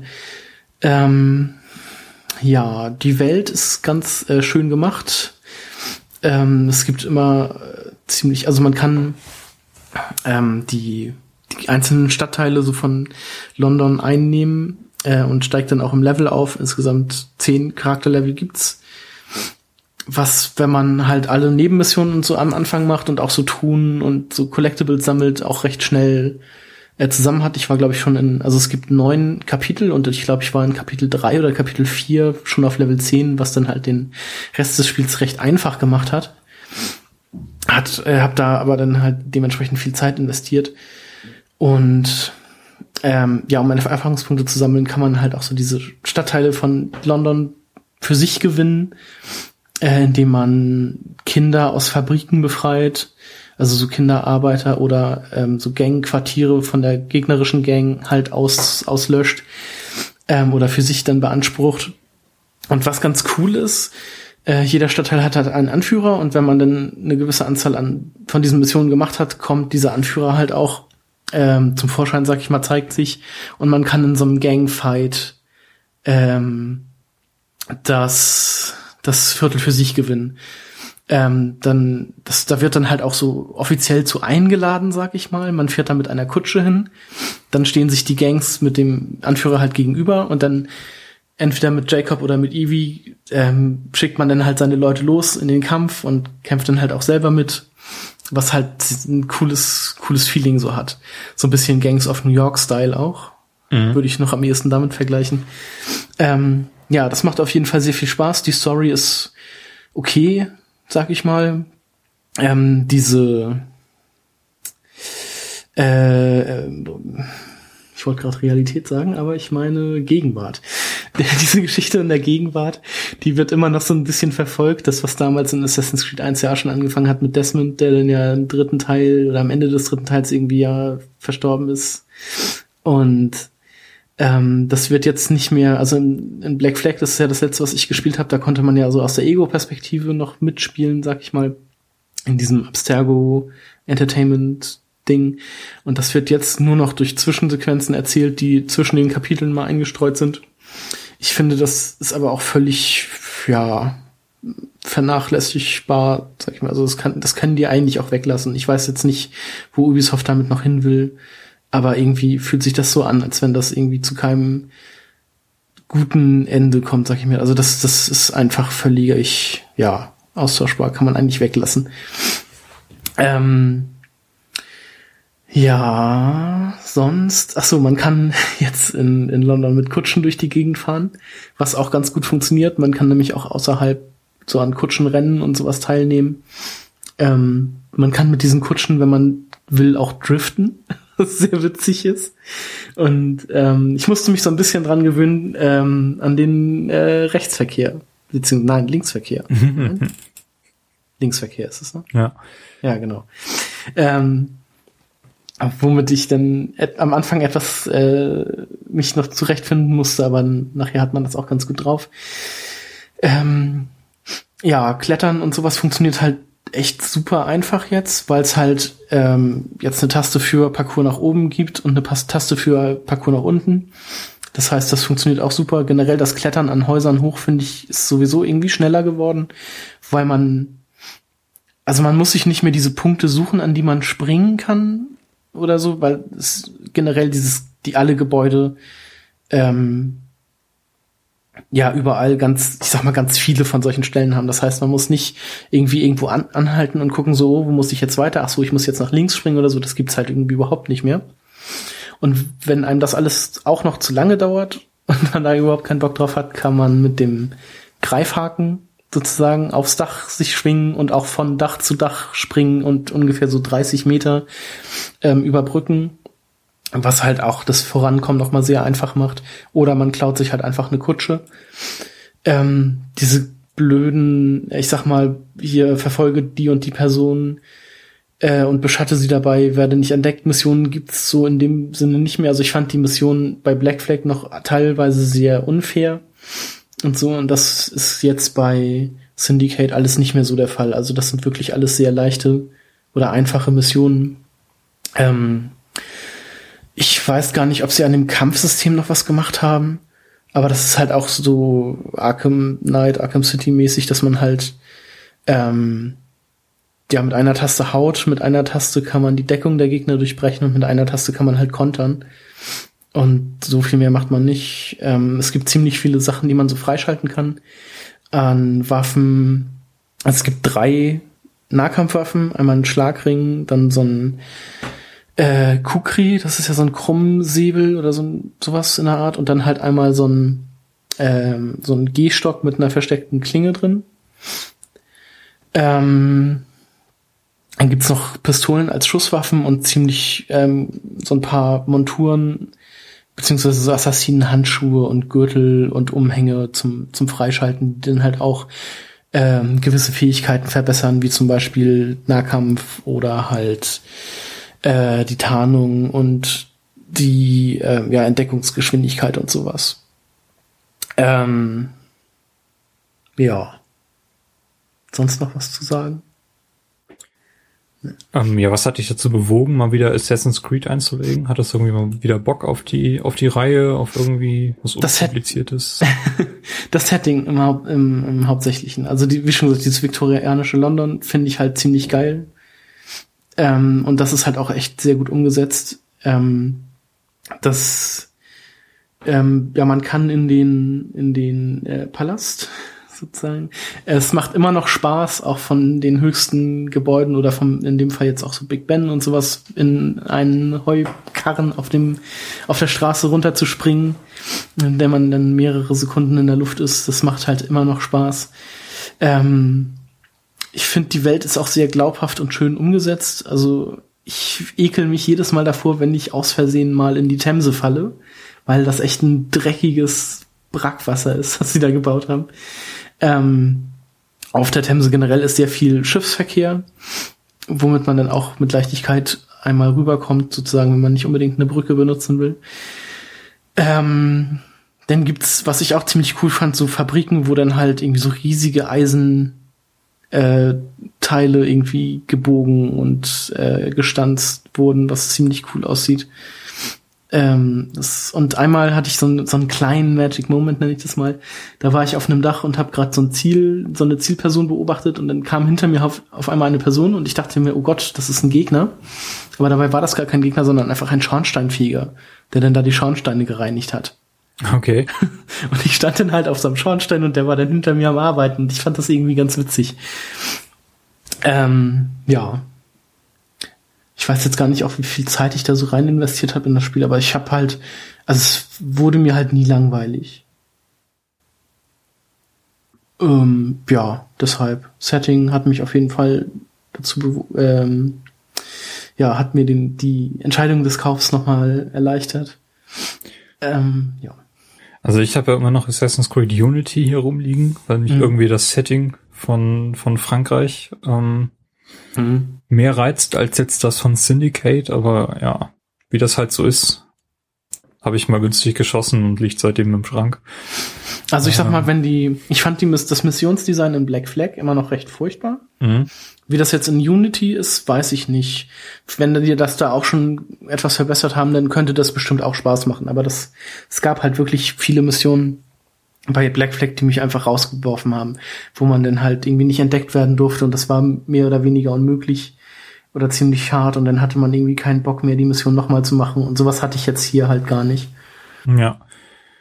Das letzte Assassin's Creed, was ich gespielt habe, war Brotherhood. Nee, Revelations. Revelations, Stimmt. genau. Also ich habe diese ganzen It Italio-Setting oder Istanbul mhm. war, glaube ich, auch noch Setting. Die habe ich alle gespielt. Mhm. Und sobald es dann mit Assassin's Creed 3 losging, da bin ich, mhm. ich kein einziges mehr gespielt. nee, 3 fand ich auch nicht so geil. Dann habe ich ja auch erstmal eine Pause gemacht und dann habe ich mir ja äh, Black Flag geholt für die PlayStation 4, einfach an Mangel, äh, aus Mangel an Release-Titeln. Ähm, fand das aber vom, auch vom Setting her ganz cool, aber die Assassin's Creed Teile darin halt auch nicht so gut. Unity habe ich dann ausgelassen, ähm, weil das ja am Anfang auch noch eher Schlagzeilen gemacht hat, dadurch, dass es so verbuggt war. Aber, aber ich glaube, das ja ist in, mittlerweile ganz gut. Nee, nee, das, ne? das, genau, das ist halt, es war halt irgendwie nur am Anfang so und auch nur vereinzelt. Ähm, ja, sollte es das mal irgendwie günstig geben und ich da Lust, ich hätte da Lust drauf, würde ich mir das glaube auch nochmal holen, aber die Wahrscheinlichkeit dazu ist wahrscheinlich eher, ist eher gering, aber Syndicate hat mir sehr viel Spaß gemacht. Also, wenn man jetzt so ein, zwei Jahre Pause von Assassin's Creed gemacht hat und sich denkt, ja, ich hätte da eigentlich mal wieder Lust zu, ich denke, dann ist man mit Assassin's Creed Syndicate auch ganz gut beraten. Weil es halt auch nicht mehr so frustrierende, frustrierende Missionen hat. Ja. Und dieses Jahr wird Assassin's Creed ja auch aussetzen, zum Glück. Genau, zum Glück. Ja. Äh, und dann nächstes Jahr wiederkommen. Vielleicht hast sogar. Du, hast du diese Chronicles-Reihe mal gespielt? Ich habe den ersten angefangen, das war ja dieses China, mhm. China. Ähm, hab's aber auch nicht weiter gespielt. Und wie, wie war dein erster Eindruck dazu? Ich glaube, du hast auch schon mal im Podcast dazu was erzählt. Ja, ähm, ich fand das ganz okay, aber ich habe es halt wirklich, ich habe irgendwie nur so den ersten oder zweiten Level gespielt und dann halt auch nicht weiter. Weil ich, ich kann auch nicht sagen, warum ich es nicht weiter gespielt habe. Ich glaube, ich hatte dann einfach irgendwas anderes. Vielleicht war es der Witcher, der dann kam. irgendwie so. Oder Metal Gear, oder ich weiß nicht mehr genau, wann das rausgekommen ist, aber irgendwie kam was, was ich lieber spielen wollte und habe es deshalb äh, beiseite gelegt. Und jetzt habe ich letztens nochmal versucht reinzukommen, war dann aber aus der Steuerung und allem raus und deshalb müsste, müsste ich wahrscheinlich nochmal von vorne anfangen. Äh, werde ich aber bei Gelegenheit auch nochmal machen. Aber mir machen diese 3D Open World Assassin's Creed dann doch mehr Spaß als diese 2D Dinger. Ja. Verständlich. Was hast du denn so auf deiner Liste? Ähm, ja, ich hatte mich mal versucht an einem Spiel aus der Mario und Luigi Reihe, ähm, und zwar dem DS-Teil Bowser's Inside Story. Ich weiß gar nicht, den habe ich auch mal gespielt. Der deutsche Titel ist. Äh, Abenteuer Bowser. Abenteuer Bowser, genau. Und das hat mir so wenig bis ja bis kaum gefallen. Ähm, also okay. ich ich glaube, das ist also zumindest mein Eindruck ist, dass das ein relativ schwacher Vertreter der Reihe ist. Ähm, ich weiß nicht. Also vielleicht müsste mal mir jemand sagen, mit welchem Teil man man man anfangen sollte, wenn man irgendwie einen Titel aus der Mario Luigi Reihe spielen möchte. Ich habe nämlich bisher keinen einzigen gespielt außer diesen hier jetzt und mhm. ich bin da irgendwie gar nicht reingekommen. Also es liegt zum einen daran, dass irgendwie man relativ wenig Überblick hat. Also die Kamera ist sehr dicht an dem, an dem Bowser dran, den man über die Karte bewegt und Bowser ist gleichzeitig extrem groß dargestellt. Das heißt, man mhm. hat kaum irgendwie eine Idee, wo man gerade ist auf der Karte oder ein Gefühl dafür zumindest. Ähm, und auch wie das Ganze erzählt ist, es ist irgendwie nicht so meine Art von, was ich von einem Mario und Luigi Spiel irgendwie erwarten würde. Also ich kenne aus dieser RPG-Reihe nur den SNES-Titel, dieses Super Mario RPG, was ich mhm. absolut fantastisch finde. Eines der besten Mario-Spiele, die es gibt. Ähm, aber es ist das einzige RPG, was ich gespielt habe, außer aus von, von Mario, wie gesagt. Und deswegen hatte ich so ein bisschen gehofft, dass die Mario Luigi-Reihe vielleicht was, was Solides darbieten, was vielleicht so ein bisschen Hommage an Super Mario RPG ist. Mhm. Aber da bin ich ja, relativ enttäuscht worden, muss ich sagen. Ich habe es auch nicht, nicht weit gespielt, vielleicht drei Stunden oder so. Ähm, und generell die Idee ist ja ganz okay. Also Mario und Luigi sitzen halt im Körper von, von Bowser ähm, ist auch ein bisschen bescheuert erzählt, wie sie da reinkommen, aber, aber kann man zumindest ganz gut, gut verfolgen. Und äh, Bowser hat ja so ein paar Probleme, also kann irgendwie kein Feuer mehr spucken und dann müssen Mario und Luigi drin das richten, damit sie da vorankommen. Ja. Und ähm, Bowser irgendwie zu schwach, um irgendwas zu heben und dann klettern Mario und Luigi ihm in seine Schultern und äh, sorgen dafür, dass er wieder Kraft hat und so, so ein Kram. So, ja, relativ absurd, aber trotzdem irgendwie ganz, ganz nett, aber ich weiß nicht, das hat mich irgendwie nicht, nicht gepackt und ich glaube, ich werde es auch nicht weiterspielen. Mhm. Ich habe das damals auch irgendwie angefangen von Kollegen ausgeliehen und ich fand das eigentlich ganz cool. Also, ich sag mal ganz okay, es gab irgendwie dann mit Mario und Luigi so ein paar Rätsel, Rätseleinlagen oder sowas. Beziehungsweise so eine Blockrätsel, glaube ich wo es mich dann irgendwann verloren hatte. Und ja, ich, gut, ich hatte mir das jetzt auch nur einen, einen Tag ausgeliehen, deshalb, ähm, ja, war ich da jetzt auch nicht so weit drin, aber äh, so im Grunde hat mich das so für nebenbei eigentlich, hat mir das schon gefallen. Ja, ich glaube, also vielleicht, ich habe auch irgendwie Gefühl, dass ich zu alt für dieses Spiel bin, was ich noch nie bei einem Mario irgendwie hatte. Also eigentlich sind Mario Spiele, die ja irgendwie nicht altern, aber in dem Fall habe ich echt das Gefühl gehabt, das ist nicht für mich geschrieben. Ja, bisschen schade. Mhm. Aber naja. Hast du denn noch andere Spiele aus dieser Reihe? Irgendwie dieses Paper Jam Bros oder wie das Nee, nee, wie gesagt, das ist das erste und einzige Spiel aus der Reihe, aus der Mario Luigi Reihe. Mhm. Wirst du denn noch andere Titel davon spielen wollen? Vielleicht. Ich glaube, ich habe sogar noch einen auf dem 3DS. Also das war ja ein DS-Teil. Mhm. Hast du nicht diesen, äh, dieses äh, Dream Team Bros oder wie das heißt noch? Kann sein. Irgendeinen habe ich. Ich glaube, es gibt auch schon mehrere auf dem 3DS, ne? Also außer dieses Paper Jam habe ich einen, wo ganz viele Marios und Luigis abgebildet sind. Ich glaube, das ja, ist das. ja. Genau, das ist das mit den Dream Team. Heißt es? Ja, Dream Team sein, Bros. Dream Team Bros, genau. Ja. Also beziehungsweise es gibt mehrere Luigis, weil er von sich träumt. Oder so. ja, genau, das gibt's noch. Ja, gut. Ähm, ah, nee, es gibt noch. Nee, das ist das Paper Jam Bros. Okay das Paper Jam ist auch ganz interessant zumindest, so wie es aufgemacht ist. So dass Mario auf Paper Mario trifft und so. Ich, ich glaube, das könnte auch ganz witzig sein, aber naja, ja. weiß ich nicht. Weiß ich auch nicht. Ist ja auch erst letztes Jahr erschienen, ne? Ja. Ich bin, glaube ich, nicht so der, ja genau, ich glaube, ich bin einfach nicht Fan von diesen, dieser Art von Spielen. Also ich Zumindest würde nicht Mario Paper Mario noch mal eine Chance geben. Das gibt's ja auf der Wii U Virtual Console. Mhm. Und das, äh, welchen Teil gab's da nochmal? Achso, nee, den. Den N64-Teil, ja. Ja, genau. Der GameCube-Teil, der ist ja, den gibt's das ja irgendwo nirgends derzeit. Ich hoffe, dass sie den nochmal irgendwie remastern. Das wäre auf jeden Fall ein guter Kandidat. Und man munkelt ja auch, dass da noch ein weiterer Teil irgendwie in der Mache ist, der mhm. vielleicht sogar noch für die Wii U kommt. Das wäre natürlich ein, ein Highlight. Ja. Nee, ich war ja Riesenfan vom Super Paper Mario. Aber ja. das ist ja gameplay-technisch nicht zu vergleichen. Nee, das ist nicht zu vergleichen, hast du recht. War aber trotzdem ein großartiger Titel. Mhm. Ja, Carsten, was hast du noch gespielt? Ich habe mir, äh, während du denn unterwegs warst in Taipei, habe ich mir von dir noch zwei Spiele ausgeliehen. Unter anderem äh, Yoshi's Woolly World für die Wii U. Mhm. Ähm, ich muss sagen, also vom Look her sehr, sehr schön, sehr knuffig. Dieses alles aus Wolle. Ähm, erinnert halt wieder an so ein typisches Yoshi's Island oder sowas. Wie hieß der N64-Teil? Hieß der einfach Yoshi's Adventure oder hieß das auch Yoshi's Island?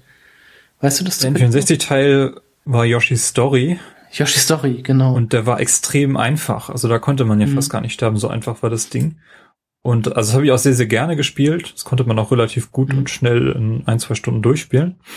Und ähm, ja, es war halt mhm. extrem einfach. Und dieses Kirby Kirby's Epic Yarn, das war ja auch so ein total einfaches Spiel. Deswegen hatte ich eigentlich auch ja. erwartet, dass Yoshi's Woolly World auch so in die Richtung geht, total einfach, ne? Also kannst du nicht sterben. Ja, also total, total einfach ist es jetzt nicht. Aber es ist jetzt auch nicht so 100, also so hammer schwer. Ich würde es halt vom, vom Schwierigkeitsgrad so an das alte Yoshi's Island an, anlegen. Dass man halt durchkommen kann, ohne zu sterben, aber es passiert halt doch des Öfteren schon mal. Also Yoshi's so Island wird zum Schluss ganz schön schwierig, finde ich. Also es ist echt hart am Ende, fand ich. Ich kann mich jetzt gar nicht mehr so genau dran erinnern, aber ich hatte jetzt nicht so große Probleme oder es gab keine Frustmomente zumindest. Ich fand auch den Endkampf sehr einfach und so. Also das fand ich bei Yoshi's Island zum Beispiel ziemlich schwierig. Gerade so die letzte Phase. Ähm, da hatte ich jetzt so keine Probleme mit. Man hat den äh, nervigen Mario nicht dabei, deshalb ist das auch nochmal ganz cool. Ähm, ja, sieht alles sehr, sehr knuffig aus, alles aus Wolle, alle Gegner aus Wolle und so. Ähm, die Level sind halt so äh, am Anfang halt einfach, dann über Mittel bis etwas schwieriger, aber ich fand es jetzt wirklich nicht so schwierig. Ähm, man kann in jedem Level fünf äh, Woll, äh, wie nennt sich das? Wollknäule sammeln ähm, um dann pro Level einen neuen Yoshi freizuschalten, weil am Anfang wird von diesem Magier Kamek, heißt der glaube ich, werden alle Yoshis entführt, bis auf den grünen und den roten. Und ich dachte, man äh, kriegt so pro Welt einen jeweils andersfarbigen Yoshi wieder dazu, also was ist ich, den blauen und diesen schwarzen oder weißen oder sowas. Aber man bekommt halt pro Level äh, so ein ja, weiß nicht, den Melonen-Yoshi und den Lolli-Yoshi und den sowieso Yoshi und die sehen dann halt alle recht bunt aus. Das fand ich irgendwie so ein bisschen ungeil und hab mit denen halt auch nie gespielt. Ähm, weil ich die halt immer recht hässlich fand. also, die sahen halt alle irgendwie komisch aus und die fand ich halt nicht so gut. Ich weiß nicht, ähm, vielleicht hätte es denn jeweils einen äh, Original Yoshi wieder zurückgegeben, wenn man pro Welt alle Yoshis gesammelt hätte. Da bin ich mir jetzt nicht hundertprozentig sicher, ob ich das irgendwo mal geschafft habe. Äh, aber ich hatte halt bis zum Schluss immer nur sonst als originale Yoshis halt den grünen und den roten. Hab dementsprechend auch immer mit dem grünen gespielt, weil es halt so der Ur-Yoshi ist. Ähm, des Weiteren kann man halt 20 von so Herzen sammeln, also wenn man volle Energie hat, äh, quasi und den Level beendet, dann hat man diese 20 Herzen. Äh, dann gab's pro Level 20 Stempel zu finden, die man dann halt irgendwie in versteckten Regionen oder durch Einsammeln von Rubinen bekommen hat. Und es gibt halt wie früher diese fünf Sonnenblumen. Nee, Sonnenblumen? Ja, diese Blumen halt zu sammeln. Mhm. Sonnenblumen sind das ja nicht. Mm. Und das muss ich sagen, also diese Wollknäule und diese, also die Wollknäule, die Stempel und die äh, Blumen zu finden, das wenn man das auf 100% haben will, das wird nachher echt schon schwierig, weil die echt kompliziert und gut versteckt sind. Ähm, also wenn man auf 100% Jagd ist, dann muss man da echt schon viel suchen, beziehungsweise vielleicht auch ab und zu mal auf so einen Guide zurückgreifen. Aber sonst gibt's ähm, auch sehr, sehr witzige Levels, wo dann halt irgendwie, wo man sich ähm, hinter so einem Vorhang befindet, der dann irgendwie so ähm, zum Beispiel äh, so Plattformen aufdeckt, auf die man springen kann und wenn sich dieser Vorhang dann wegbewegt, dann ist die Plattform auch auf einmal weg und sowas. Das ist halt eigentlich alles ganz witzig gemacht. Es gibt halt, ja, wie schon erwähnt, sechs Welten ähm, und ich weiß gar nicht, ich habe da jetzt so acht, zwischen acht und zehn Stunden für gebraucht. Dann war ich dann damit auch durch und ähm, also da habe ich jetzt nicht so den Zwang, auch noch die ganzen diese Collectibles alle zu sammeln und auf 100% zu kommen. Das, aber solange wie ich es gespielt habe, war es halt schön. Ähm, die Bosse waren halt auch cool. Es gab pro, pro Level quasi, also pro, pro Welt gibt's zwei Bosse, so wie früher halt auch, einen in der Mitte und einen am Ende. Ähm, die sind auch immer sehr gut gemacht und nicht, auch nicht zu schwer. Äh, man findet da immer recht schnell die Schwachstelle. Ähm, ja, ich fand's ganz, ganz gut. Also ein schönes Spiel für zwischendurch. Und man kann das auch mit mehreren, also zu zweit, glaube ich, spielen. Ja, coole Sache. Hast du den Amiibo dafür? Gehabt? Nee, den habe ich nicht. Aber den gibt's ja jetzt inzwischen auch schon recht günstig immer mal wieder. Also er ist ja nicht mehr so knapp wie damals. Mhm. Stimmt, ja, habe ich auch gesehen. Ich glaube, die sind schon für unter 10 Euro mhm. angeboten worden. Hast du den? Nee, ich habe den auch nicht. Ich äh, werde mit den Amiibos äh, nicht warm. ich möchte da nicht einsteigen.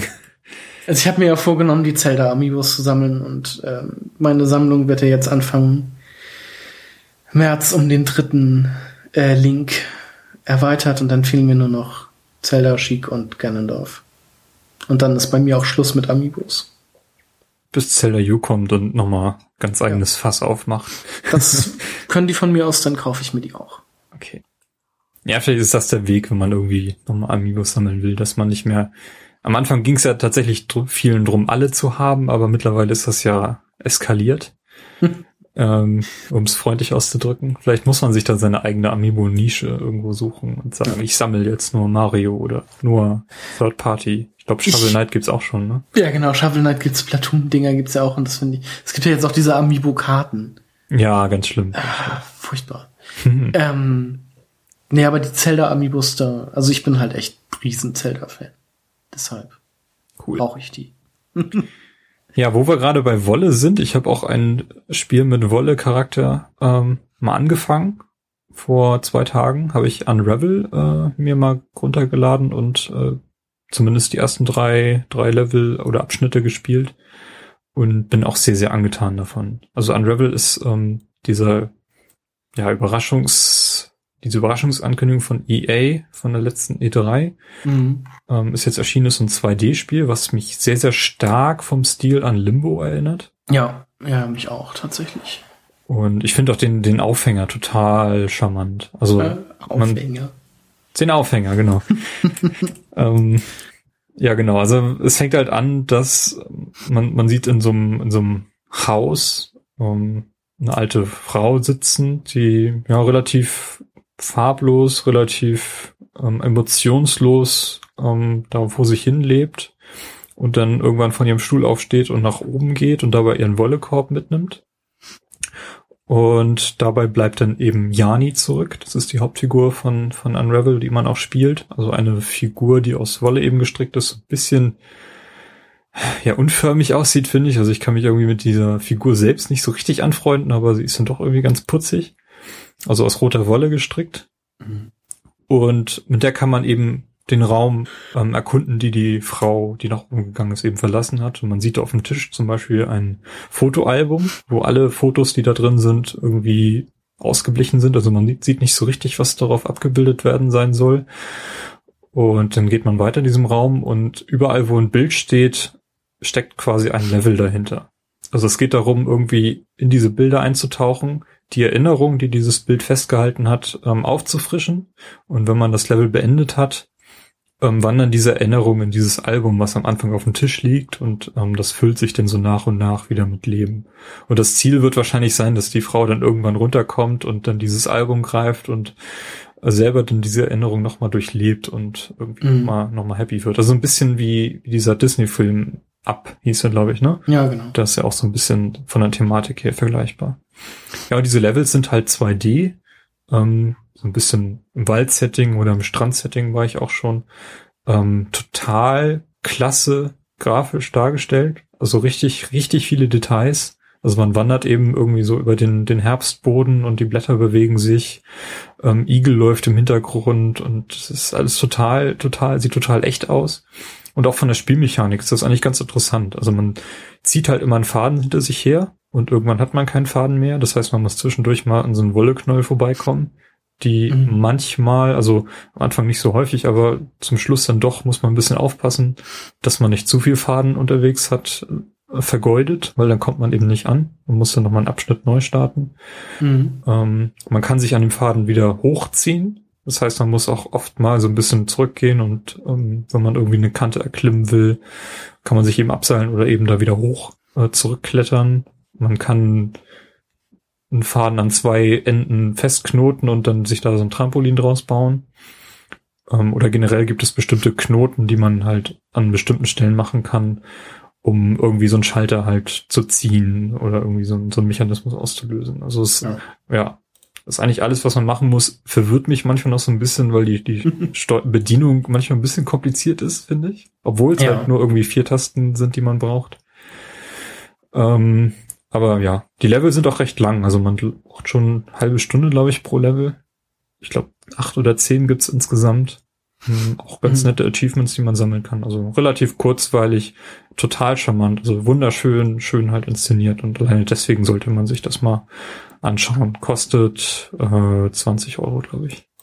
Ähm, wie ist das denn? Also so findet man einfach nur Wolle oder rippelt sich Jani auch so ein bisschen ab und wird dann immer dünner oder? Genau, da wird immer dünner. Daran sieht man auch, ähm, wann jetzt mal wieder Wolle kommen sollte.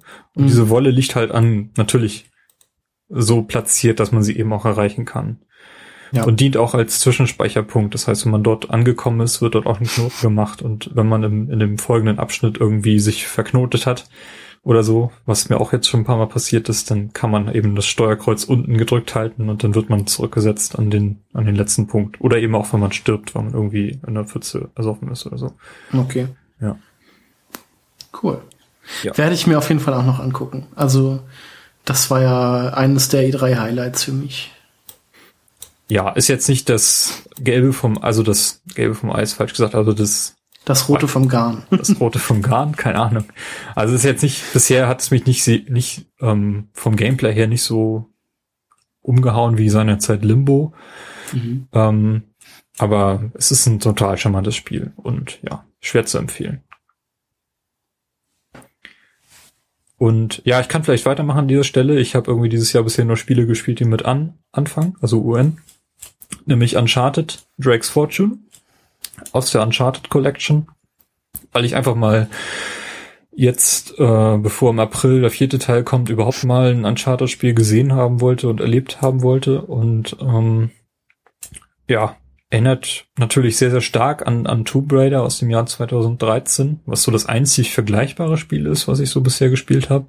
Mhm. Ähm, hier in, in der Figur von, von Drake. Beginnt auch recht spannend auf so einem, so einem Forschungsschiff, ähm, wo die so ein Tagebuch dann eben finden und anhand dessen geht Drake mit einer Reporterin zusammen los, um, um diesen Schatz irgendwie zu finden oder diesen Punkt, der auf der Karte angegeben ist aus dem, aus dem 16. Jahrhundert und ja, kommen auf, auf, auf sehr, sehr coole Locations. Es gibt da irgendwie so ein U-Boot, was mitten im Amazonas irgendwo äh, aus dem Zweiten Weltkrieg ähm, als Setting dient und keiner weiß so richtig, wie das da hinkommt. Es wird aber am Ende dann doch alles aufgeklärt.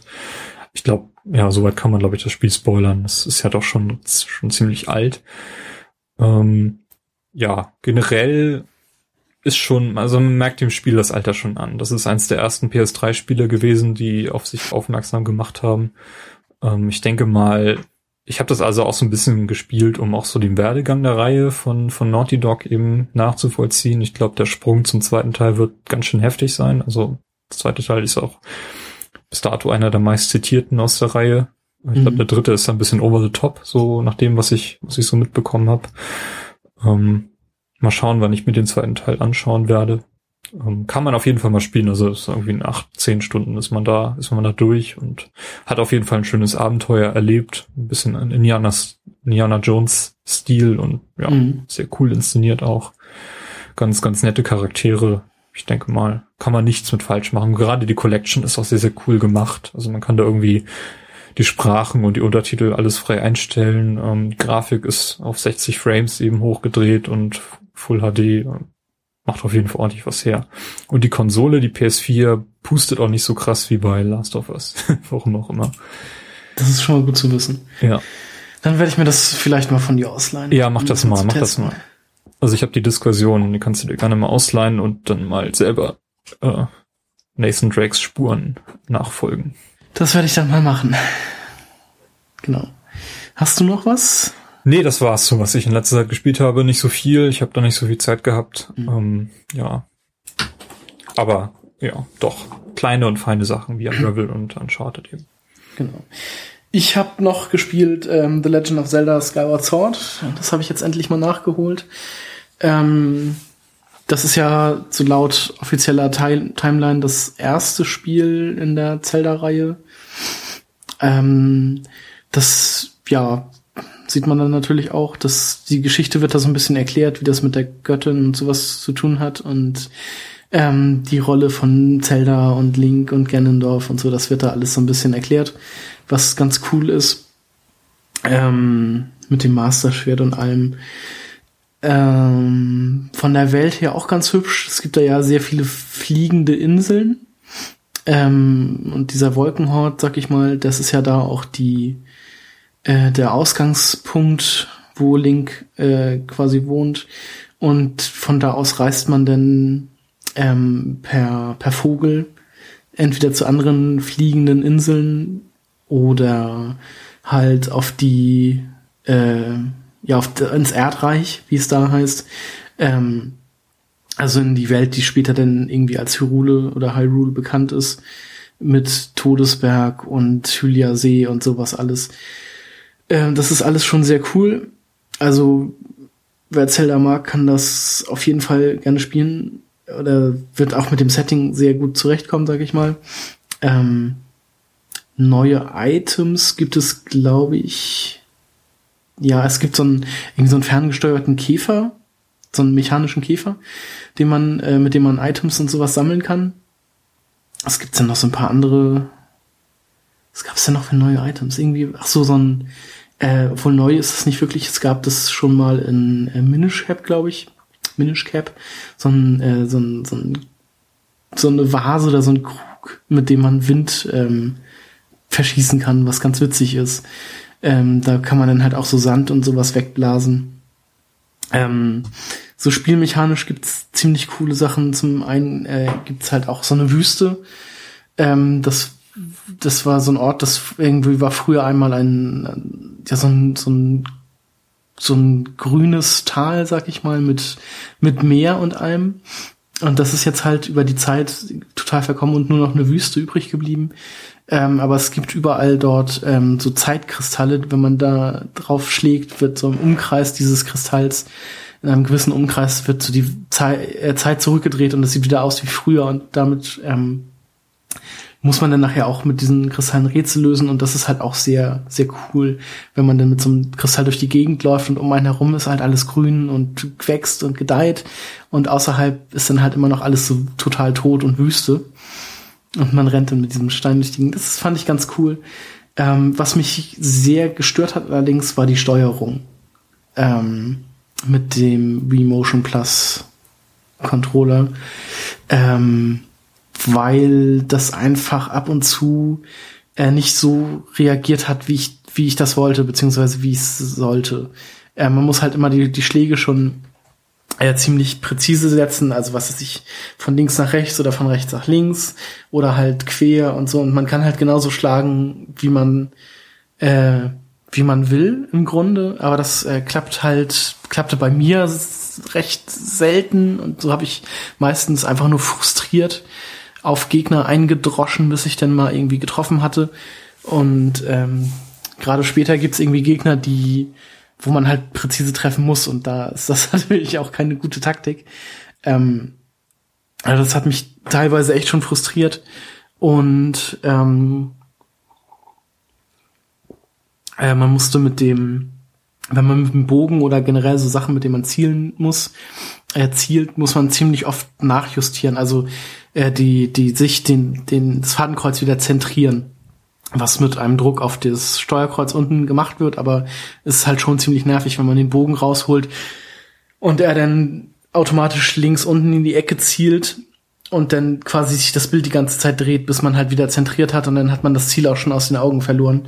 Das kann in manchen Situationen halt echt schon äh, entscheidend sein und das war dann dementsprechend auch recht nervig. Ich finde, also hat sich äh, Nintendo mit dieser Bewegungssteuerung da auch nicht einen äh, allzu großen Gefallen getan.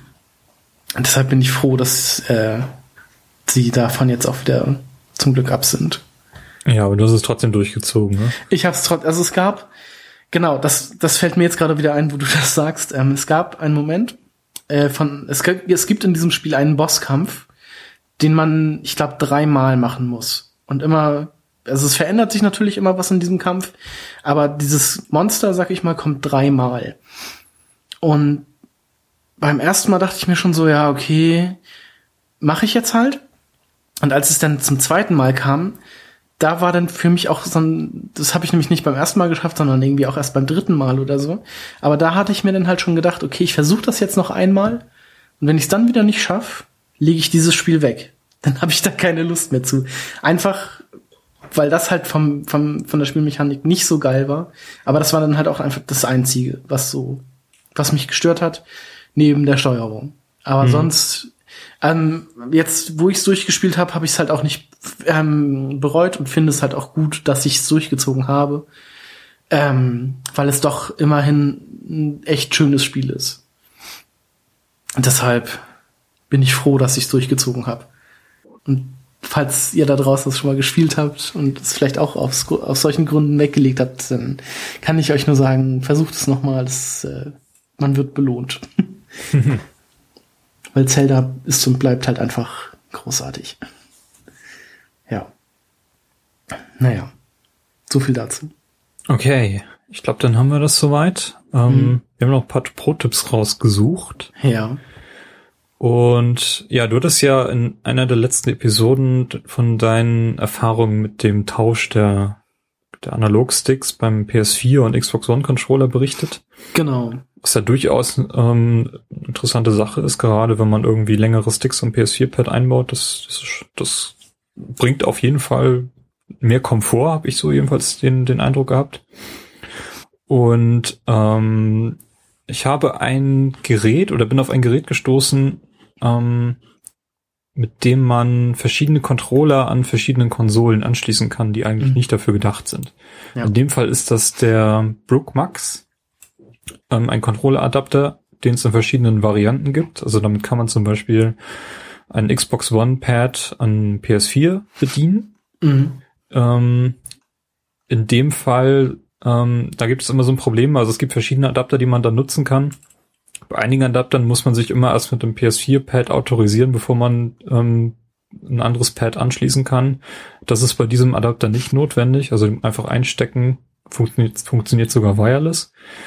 Und äh, pro Adapter wird eben ein Controller unterstützt. Ähm, Nachteil ist, der Preis ist ziemlich hoch. Ähm, ich habe gerade gesehen, in Deutschland wird der bei Styleforce Gaming oder ControllerTuning.de für 54,90 Euro verkauft. Also das ist mhm. schon, muss man schon wollen. Also ich hatte mal auf Amazon geguckt, da gibt's solche Geräte, so eine Sticks auch, ähm, für die alten Konsolen, also so Xbox 360 Pad auf der PlayStation 3 und so. Und mhm. die kosten auch so 70 Euro und ähnliches. Also noch mehr im Sinn, in dem Sinn. Genau, also es gibt verschiedene Varianten. Ähm, also ich bin eben durch diesen Xbox One am PS4 Pad, äh, PS4 Konsole drauf gestoßen weil ich äh, ja von einigen Leuten gehört habe, die den Elite-Controller gerne an der PS4 nutzen wollten. Es gibt allerdings auch PS3 an PS4-Versionen und ähm, Xbox 360 auf Xbox One. Und ähm, ja, es gibt leider keinen Adapter für die PS4 an der Xbox One. Aber, Aber ich glaube, das wollen sowieso nicht so viele Leute. nee, könnt ihr, also weißt du, wie das mit dem Touchpad gelöst ist? Genau, das habe ich eben auch nochmal nachgeschaut. Also das Touchpad selbst wird natürlich nicht unterstützt. Ähm, also das PS4-Pad hat ja einen Button mehr als das Xbox One-Pad, eben durch den Druck auf das Touchpad. Und das haben sie so gelöst, indem du einfach die beiden Sticks gleichzeitig drückst. Ähm, dadurch löst du die Touchpad-Funktion aus. Ich glaube, ich würde das auch anders belegen und zum Beispiel den Share-Button, den ich noch nie gedrückt habe, äh, irgendwie gegen das Touchpad tauschen. Dann braucht man einen Knopf weniger, das müsste eigentlich auch funktionieren. Dann kann man zum Beispiel den linken Knopf, äh, was früher mal Select war. Äh, ich weiß ja nicht mal, wie diese ganzen Knöpfe heißen. Ich habe ja gerade den Elite-Controller bei mir, da sind irgendwie zwei Bildschirme drauf. weiß ich nicht. Und das andere scheint der Menü-Button zu sein. Mhm. Ja, der als Options funktioniert. So, das, das geht schon alles. Und ja, ich denke mal, wer irgendwie mit dem Gedanken spielt, äh, mal bisschen Controller äh, zu mischen oder vor allem, wie gesagt, wahrscheinlich als interessanteste Option, wenn man sich das leisten kann und möchte, das, den Xbox One Elite Controller an der PS4 zu nutzen, kann man das damit ausprobieren. Deswegen habe ich dieses Brocassory ähm, Brook Max heißt es genau gesagt, ähm, was nicht größer ist als ein USB-Stick, ähm, mal hier in den Shownotes verlinkt auf playtogether-podcast.de. Ja. Sehr gut. Carsten, was hast du? Ich habe mir neue Kopfhörer gekauft aufgrund eines Artikels beim Daily D-Pad. Ähm, da wurden verschiedene Kopfhörer getestet, mehr oder weniger, also nicht getestet, aber vorgestellt. Ähm, und ich war jetzt nicht mehr so hundertprozentig zufrieden mit denen, die ich bisher hatte. Das waren nämlich die äh, Sony MDR ZX300W DJ Bügel Kopfhörer. Wer kennt sie nicht? ähm, ja, die sind äh, vom Ding her eigentlich ganz gut, aber die sind halt ähm, auch nur ohraufliegend und nicht ohrumschließend. Ähm, und deshalb dachte ich mir, also die wurden halt jetzt gerade beim Podcast, wenn man dann halt irgendwie drei Stunden lang die Teile auf dem Ohr hat oder wenn ich Podcasts höre oder so einen ganzen Abend lang oder so, dann wurden die schon mal recht unbequem, also gerade bei, weil ich eine Brille trage. Ähm, und deshalb mussten mal neue her. Da kam dieser Artikel, war dann halt quasi so der Stein des Anstoßes und dann habe ich mir direkt mal, weil sie auch am günstigsten sind, ähm, die Sennheiser HD 201 gekauft. Die habe ich jetzt seit äh, ein paar Tagen und muss sagen, ich bin sehr zufrieden. Also am Anfang, als ich die benutzt habe, da kam mir das noch so ein bisschen komisch vor von der Soundqualität. Die waren etwas leiser äh, von der Grundeinstellung, sage ich mal, als meine alten Kopfhörer. Ähm, aber die sitzen halt unglaublich bequem, also fest und bequem auch jetzt mit Brille, sind halt komplett ohrumschließend. Und ich finde den Sound jetzt äh, im Nachhinein halt doch noch, also echt gut. Und die kosten halt gerade mal 22 Euro. Ähm, und dafür machen die halt echt einen guten Job bisher, sag ich mal. Also ich fühle mich jetzt momentan so, als hätte ich gar keine Kopfhörer auf. Klasse. Also die gehen auch wirklich sauber übers Ohr rüber. Ja, genau. Komplett. Und sind halt sehr bequem, drücken nicht. Also, wie schon gesagt, es fühlt sich halt an, auch mit Brille super zu tragen. Ähm, einziger Nachteil, das Kabel ist drei Meter lang. das ist so ein bisschen blöd, aber ähm, also wenn ich damit jetzt nicht, wenn ich damit durch die Gegend laufe, dann ist das halt so ein bisschen unpraktisch, dann muss ich das Kabel immer noch irgendwie weit dahin ums, weiter ums Handy wickeln. Ähm, und aber jetzt beim Podcasten, da stört mich das eigentlich nicht. Da habe ich das hier um meinen äh, Mikrofonständer gewickelt. Und dann geht das. Sehr zufrieden. Kann ich empfehlen. Sehr schön. Ja, ich glaube, ich müsste meine Podcast-Kopfhörer auch mal tauschen. Es ist immer noch das uralte ähm, Turtle Beach X1 Headset, was äh, ganz schön knarzt und ich wollte das eigentlich schon längst mal getauscht haben, aber bin ich immer noch nicht zugekommen. Es drückt auf jeden Fall nach einiger Zeit doch auf den Ohren und gerade wenn wir irgendwie so eine drei Stunden Folge machen, mhm. dann äh, kann ich danach erstmal nichts, nichts auf dem Kopf tragen. Das ich kann dir ja die hier mal, die kannst du dir ja mal aufsetzen, wenn du, ja. wenn wir uns das nächste Mal sehen. Ansonsten ist ähm, ja 22 Euro ja auch irgendwie kein Preispunkt. Da kann nee, man ja durchaus mal blind zugreifen. Eben, das habe ich jetzt in, also so auch gemacht. Das war halt so, ähm, also ich sag mal, gebraucht hätte ich sie jetzt nicht, aber aufgrund des Preises habe ich dann halt doch einfach zugeschlagen. Mhm. Okay. Genau. Den Artikel vom Daily D-Pad können wir uns euch ja vielleicht auch noch verlinken. Genau, das werde ich dann im Zusammenhang mit deinem Prototyp hier verlinken. Und ja, wenn ihr uns unterstützen möchtet oder interessiert seid an den Kopfhörern zum Beispiel, ähm, könnt ihr auch gerne über den Affiliate-Link entsprechend auf der Seite äh, zugreifen. Dann fallen noch ein paar Cent für unsere Kaffeekasse ab. Und ja, wenn nicht, ist auch okay. Ähm, falls euch diese Episode gefallen hat, könnt ihr ja vielleicht sonst bei iTunes noch ein paar Sterne hinterlassen. Und wir hoffen natürlich, dass ihr auch beim nächsten Mal wieder reinhört hier bei playtogether-podcast.de. Und ja, demnächst geht's dann hier mit Carstens und Benny hattest du dabei, ne? Den, ja, genau. Den Game Talk zu ähm, Tales, Tales from the Borderlands. Genau. Weiter. Und ja, bis dahin danken wir uns fürs Zuhören. Und vor allem danken wir euch fürs Zuhören. Schade, habe ich das so umgesagt? Mist. Ja. Und ich sehr, sehr, sehr cool, elegant in, den, in die Verabschiedung überleiten. Na gut, Carsten, ich bedanke mich auch bei dir. Ja, gerne. Bis äh, zum nächsten Mal. Bis zum nächsten Mal. Tschüss. Tschüss.